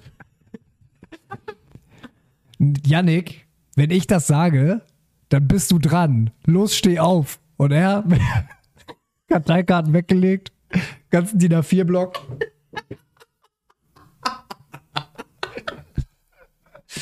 Oh Mann. Le legendary. Oh Gott, ist das gut. Das ist auch ständig. Du sitzt in irgendeinem Kurs drin und plötzlich dein Kollege neben dir. Ey, hey, guck mal. Und dann guckst du runter und dann wippt bei ihm die Hose so. Und du denkst so, dicker. Bro. Da gab es auch so viele Geschichten. Das war tatsächlich hauptsächlich Geschichten von Leuten, die ich von der Realschule kannte. Also mit denen ich da mit ein paar Freunden von der Realschule hatte. Und die meinten, dass da teilweise einfach Typen eiskalt, der Jogginghose an, im eiskalt in der Klasse gewichst. what? Also Kinder sind auch einfach nur krank, oder? Also ich weiß auch noch, wir hatten da, wir hatten, wir hatten Sport, wir hatten Leichtathletik und äh, wir standen in einer, in einer Schlange ähm, für Weitsprung. Und dann plötzlich grölt einer hinter mir. Nee, es war, nee, es war glaube ich sogar ein Mädel. Habt ihr schon gehört? Mona hat ihre Tage gekriegt. So, und du denkst, so, damals, damals als Kind so, was wirklich? Äh, ist eine Frau, ne? Und heute denkst du dir so, Alter, wie peinlich sind eigentlich Kinder? Junge. Alter. Junge. Wie Und dann unangenehm. überleg mir doch mal, du musst das als Lehrer den ganzen scheiß Tag ertragen mit 30 von diesen Biestern. Kannst du völlig knicken, ey. Kein Bock. Also, Lanze brechen für Lehrer. Es ist ein harter Job. Das System ist einfach nur irgendwie scheiße. Ja, ja, genau. Also es ist. Das macht es für beide Seiten nicht attraktiver. Weder für die Lehrer noch für die Schüler. Das ist dadurch kommen weniger gute Lehrer, weil weniger Leute darauf diesen Beruf Bock haben. Und die Schüler werden total verbrannt in der Schule. Dafür, dass sie nicht gut in Mathe sind, deswegen sind es Loser und können nichts im Leben erreichen und äh, ja, werden abgeschoben, gehen auf die Hauptschule und dann dürft ihr irgendwann mit Glück bei McDonalds anfangen, wenn, der, wenn die ersten Dann beiden ihr ausfallen. dann Facility Manager. Also ist es tatsächlich, ähm, da muss einiges passieren. Wir haben leider keine Macht dazu. Nee. Ich glaube, das ist auch schwierig, sowas umzusetzen, aber der Föderalismus äh, macht da sowieso wahrscheinlich durch 90% einen Strich, Strich durch. Ja, ja. Also es Wir müssen einfach nach Skandinavien auswandern. Geschlossen. einfach, einfach abhauen. Ja. Aber ich glaube, die Skandinavier merken das ja schon, die machen das ja inzwischen schon schwieriger für, ähm, ich sag mal, Auswanderer im Allgemeinen oder Einwanderer im Allgemeinen, sich da irgendwie zu setteln. Also ich, Ja. also ich habe neulich irgendwie gehört, dass es, äh, um da irgendwie ein Grundstück zu kriegen oder ein Haus zu kaufen in Skandinavien, ist ein richtiger Pain in the ass. Du musst ja auch erstmal Staatsbürger sein, bevor du da was kaufen kannst. Ja. Ich habe äh, ein letzter, vielleicht letzter Abs abschließender Satz von Volker Pispers, gerade zum Thema Skandinavien. Ähm, das sind, die stehen ja bei, das sind ja die Länder, die bei, bei dieser Umfrage, bei wie, wie glücklich sind die Leute in ihrem eigenen Land, immer ganz oben stehen, ne? Ja. Und das sind gleichzeitig auch die Länder mit der niedrigsten Einwohnerdichte und Anzahl und den größten Steuersätzen. Ja. Und dann hat Volker Pispers gesagt, das, wovor wir Deutschen am meisten Angst haben, hohe Steuern und vorm Aussterben, das macht glücklich. ja. Das ist halt wirklich so, ne? Ah, Steuern sind halt eigentlich, erstmal denkt man sich, oh, ich muss mehr von meinem Geld abdrücken. Ja, aber wenn es für ein, ich, ich würde es auch nicht, ich mache es auch nicht gerne, wenn es, wenn ich sehe, was die Politik da teilweise mit macht. Aber es ergibt nur Sinn.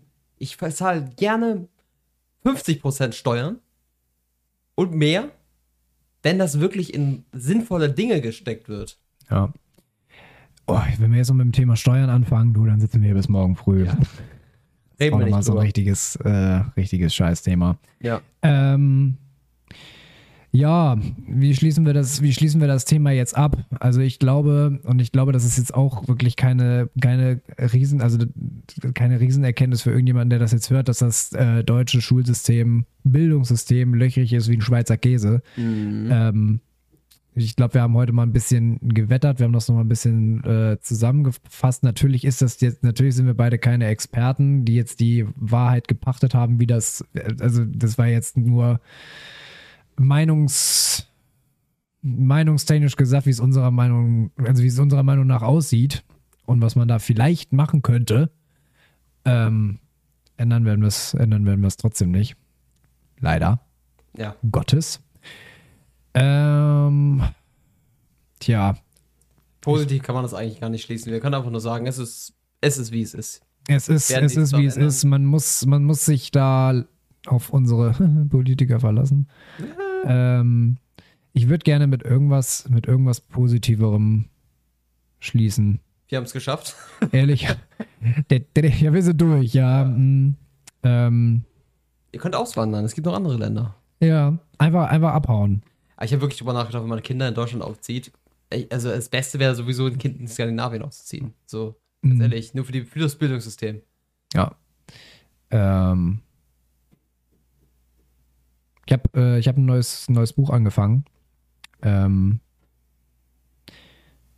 wie heißt denn das noch? Die. Bibel. Also der Autor heißt irgendwie.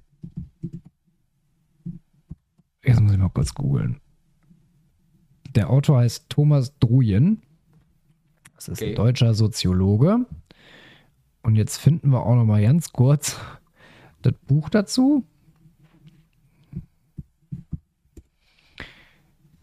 Äh,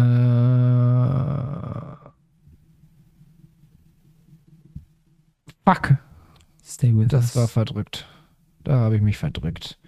Leider habe ich es noch nicht eingerechnet. Ich könnte euch das Smooth Jazz für die Wartezeit einspielen, aber Äh, dün, dün, dün, dün, Das ist kein Smooth Jazz, aber- Genau. Ähm, das Buch heißt äh, Thomas, also von Thomas Druyen, Goldkinder, die Welt des Vermögens. okay.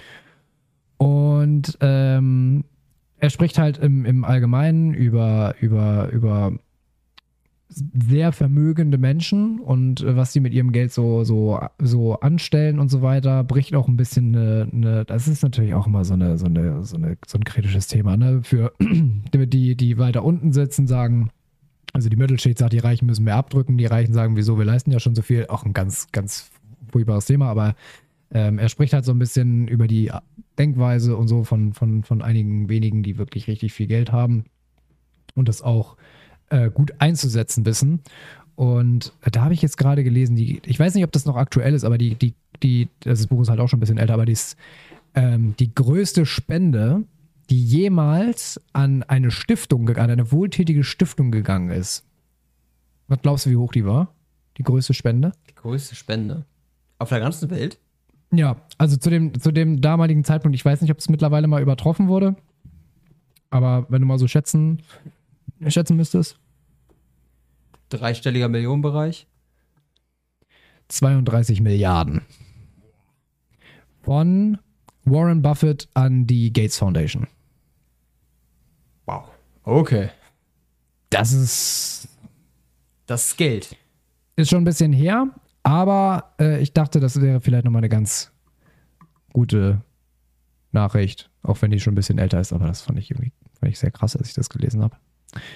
Ja, wer Geld hat, kann auch Gutes tun. Das tun die meisten oder nicht. Mm, Ja, das ist halt auch einer von seinen, von seinen Standpunkten, weil zum Beispiel in, in Amerika ist es ja bei, den, bei ganz vielen Reichen so, das siehst du auch an den Universitäten und so weiter, also Stanford-Universität, da haben Leute, die richtig Geld haben, ähm, die kaufen ja auch so viel Scheiß und investieren so viel, ähm, ähm, so viel Geld, weil sie sich dadurch halt auch irgendwie eine Art Vermächtnis aufbauen, dass sie was weiter, die wollen erstens, die wollen was zurückgeben und äh, dadurch bleiben sie natürlich auch irgendwie in, in Erinnerung. Und ich habe das Gefühl, dieses, diese Mentalität ist in Deutschland immer noch nicht so richtig angekommen. Ja.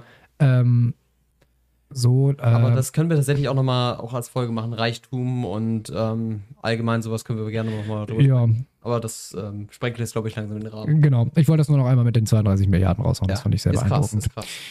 Gut, ähm, dann äh, an dieser Stelle, wie gesagt, Leute, wir hören uns höchstwahrscheinlich erst wieder Anfang März wieder. Ähm, ich wünsche euch für die Zwischenzeit natürlich alles Gute, macht das Beste draus, passt auf euch auf, achtet aufeinander, habt euch lieb, ähm, ruft mal wieder eure Mama an und äh, wir sehen uns wieder Anfang März. Äh, da bleibt mir, wie gesagt, nur noch zu sagen, take care und haut rein. Den letzten Satz des Abends hast wie immer du, Lennart.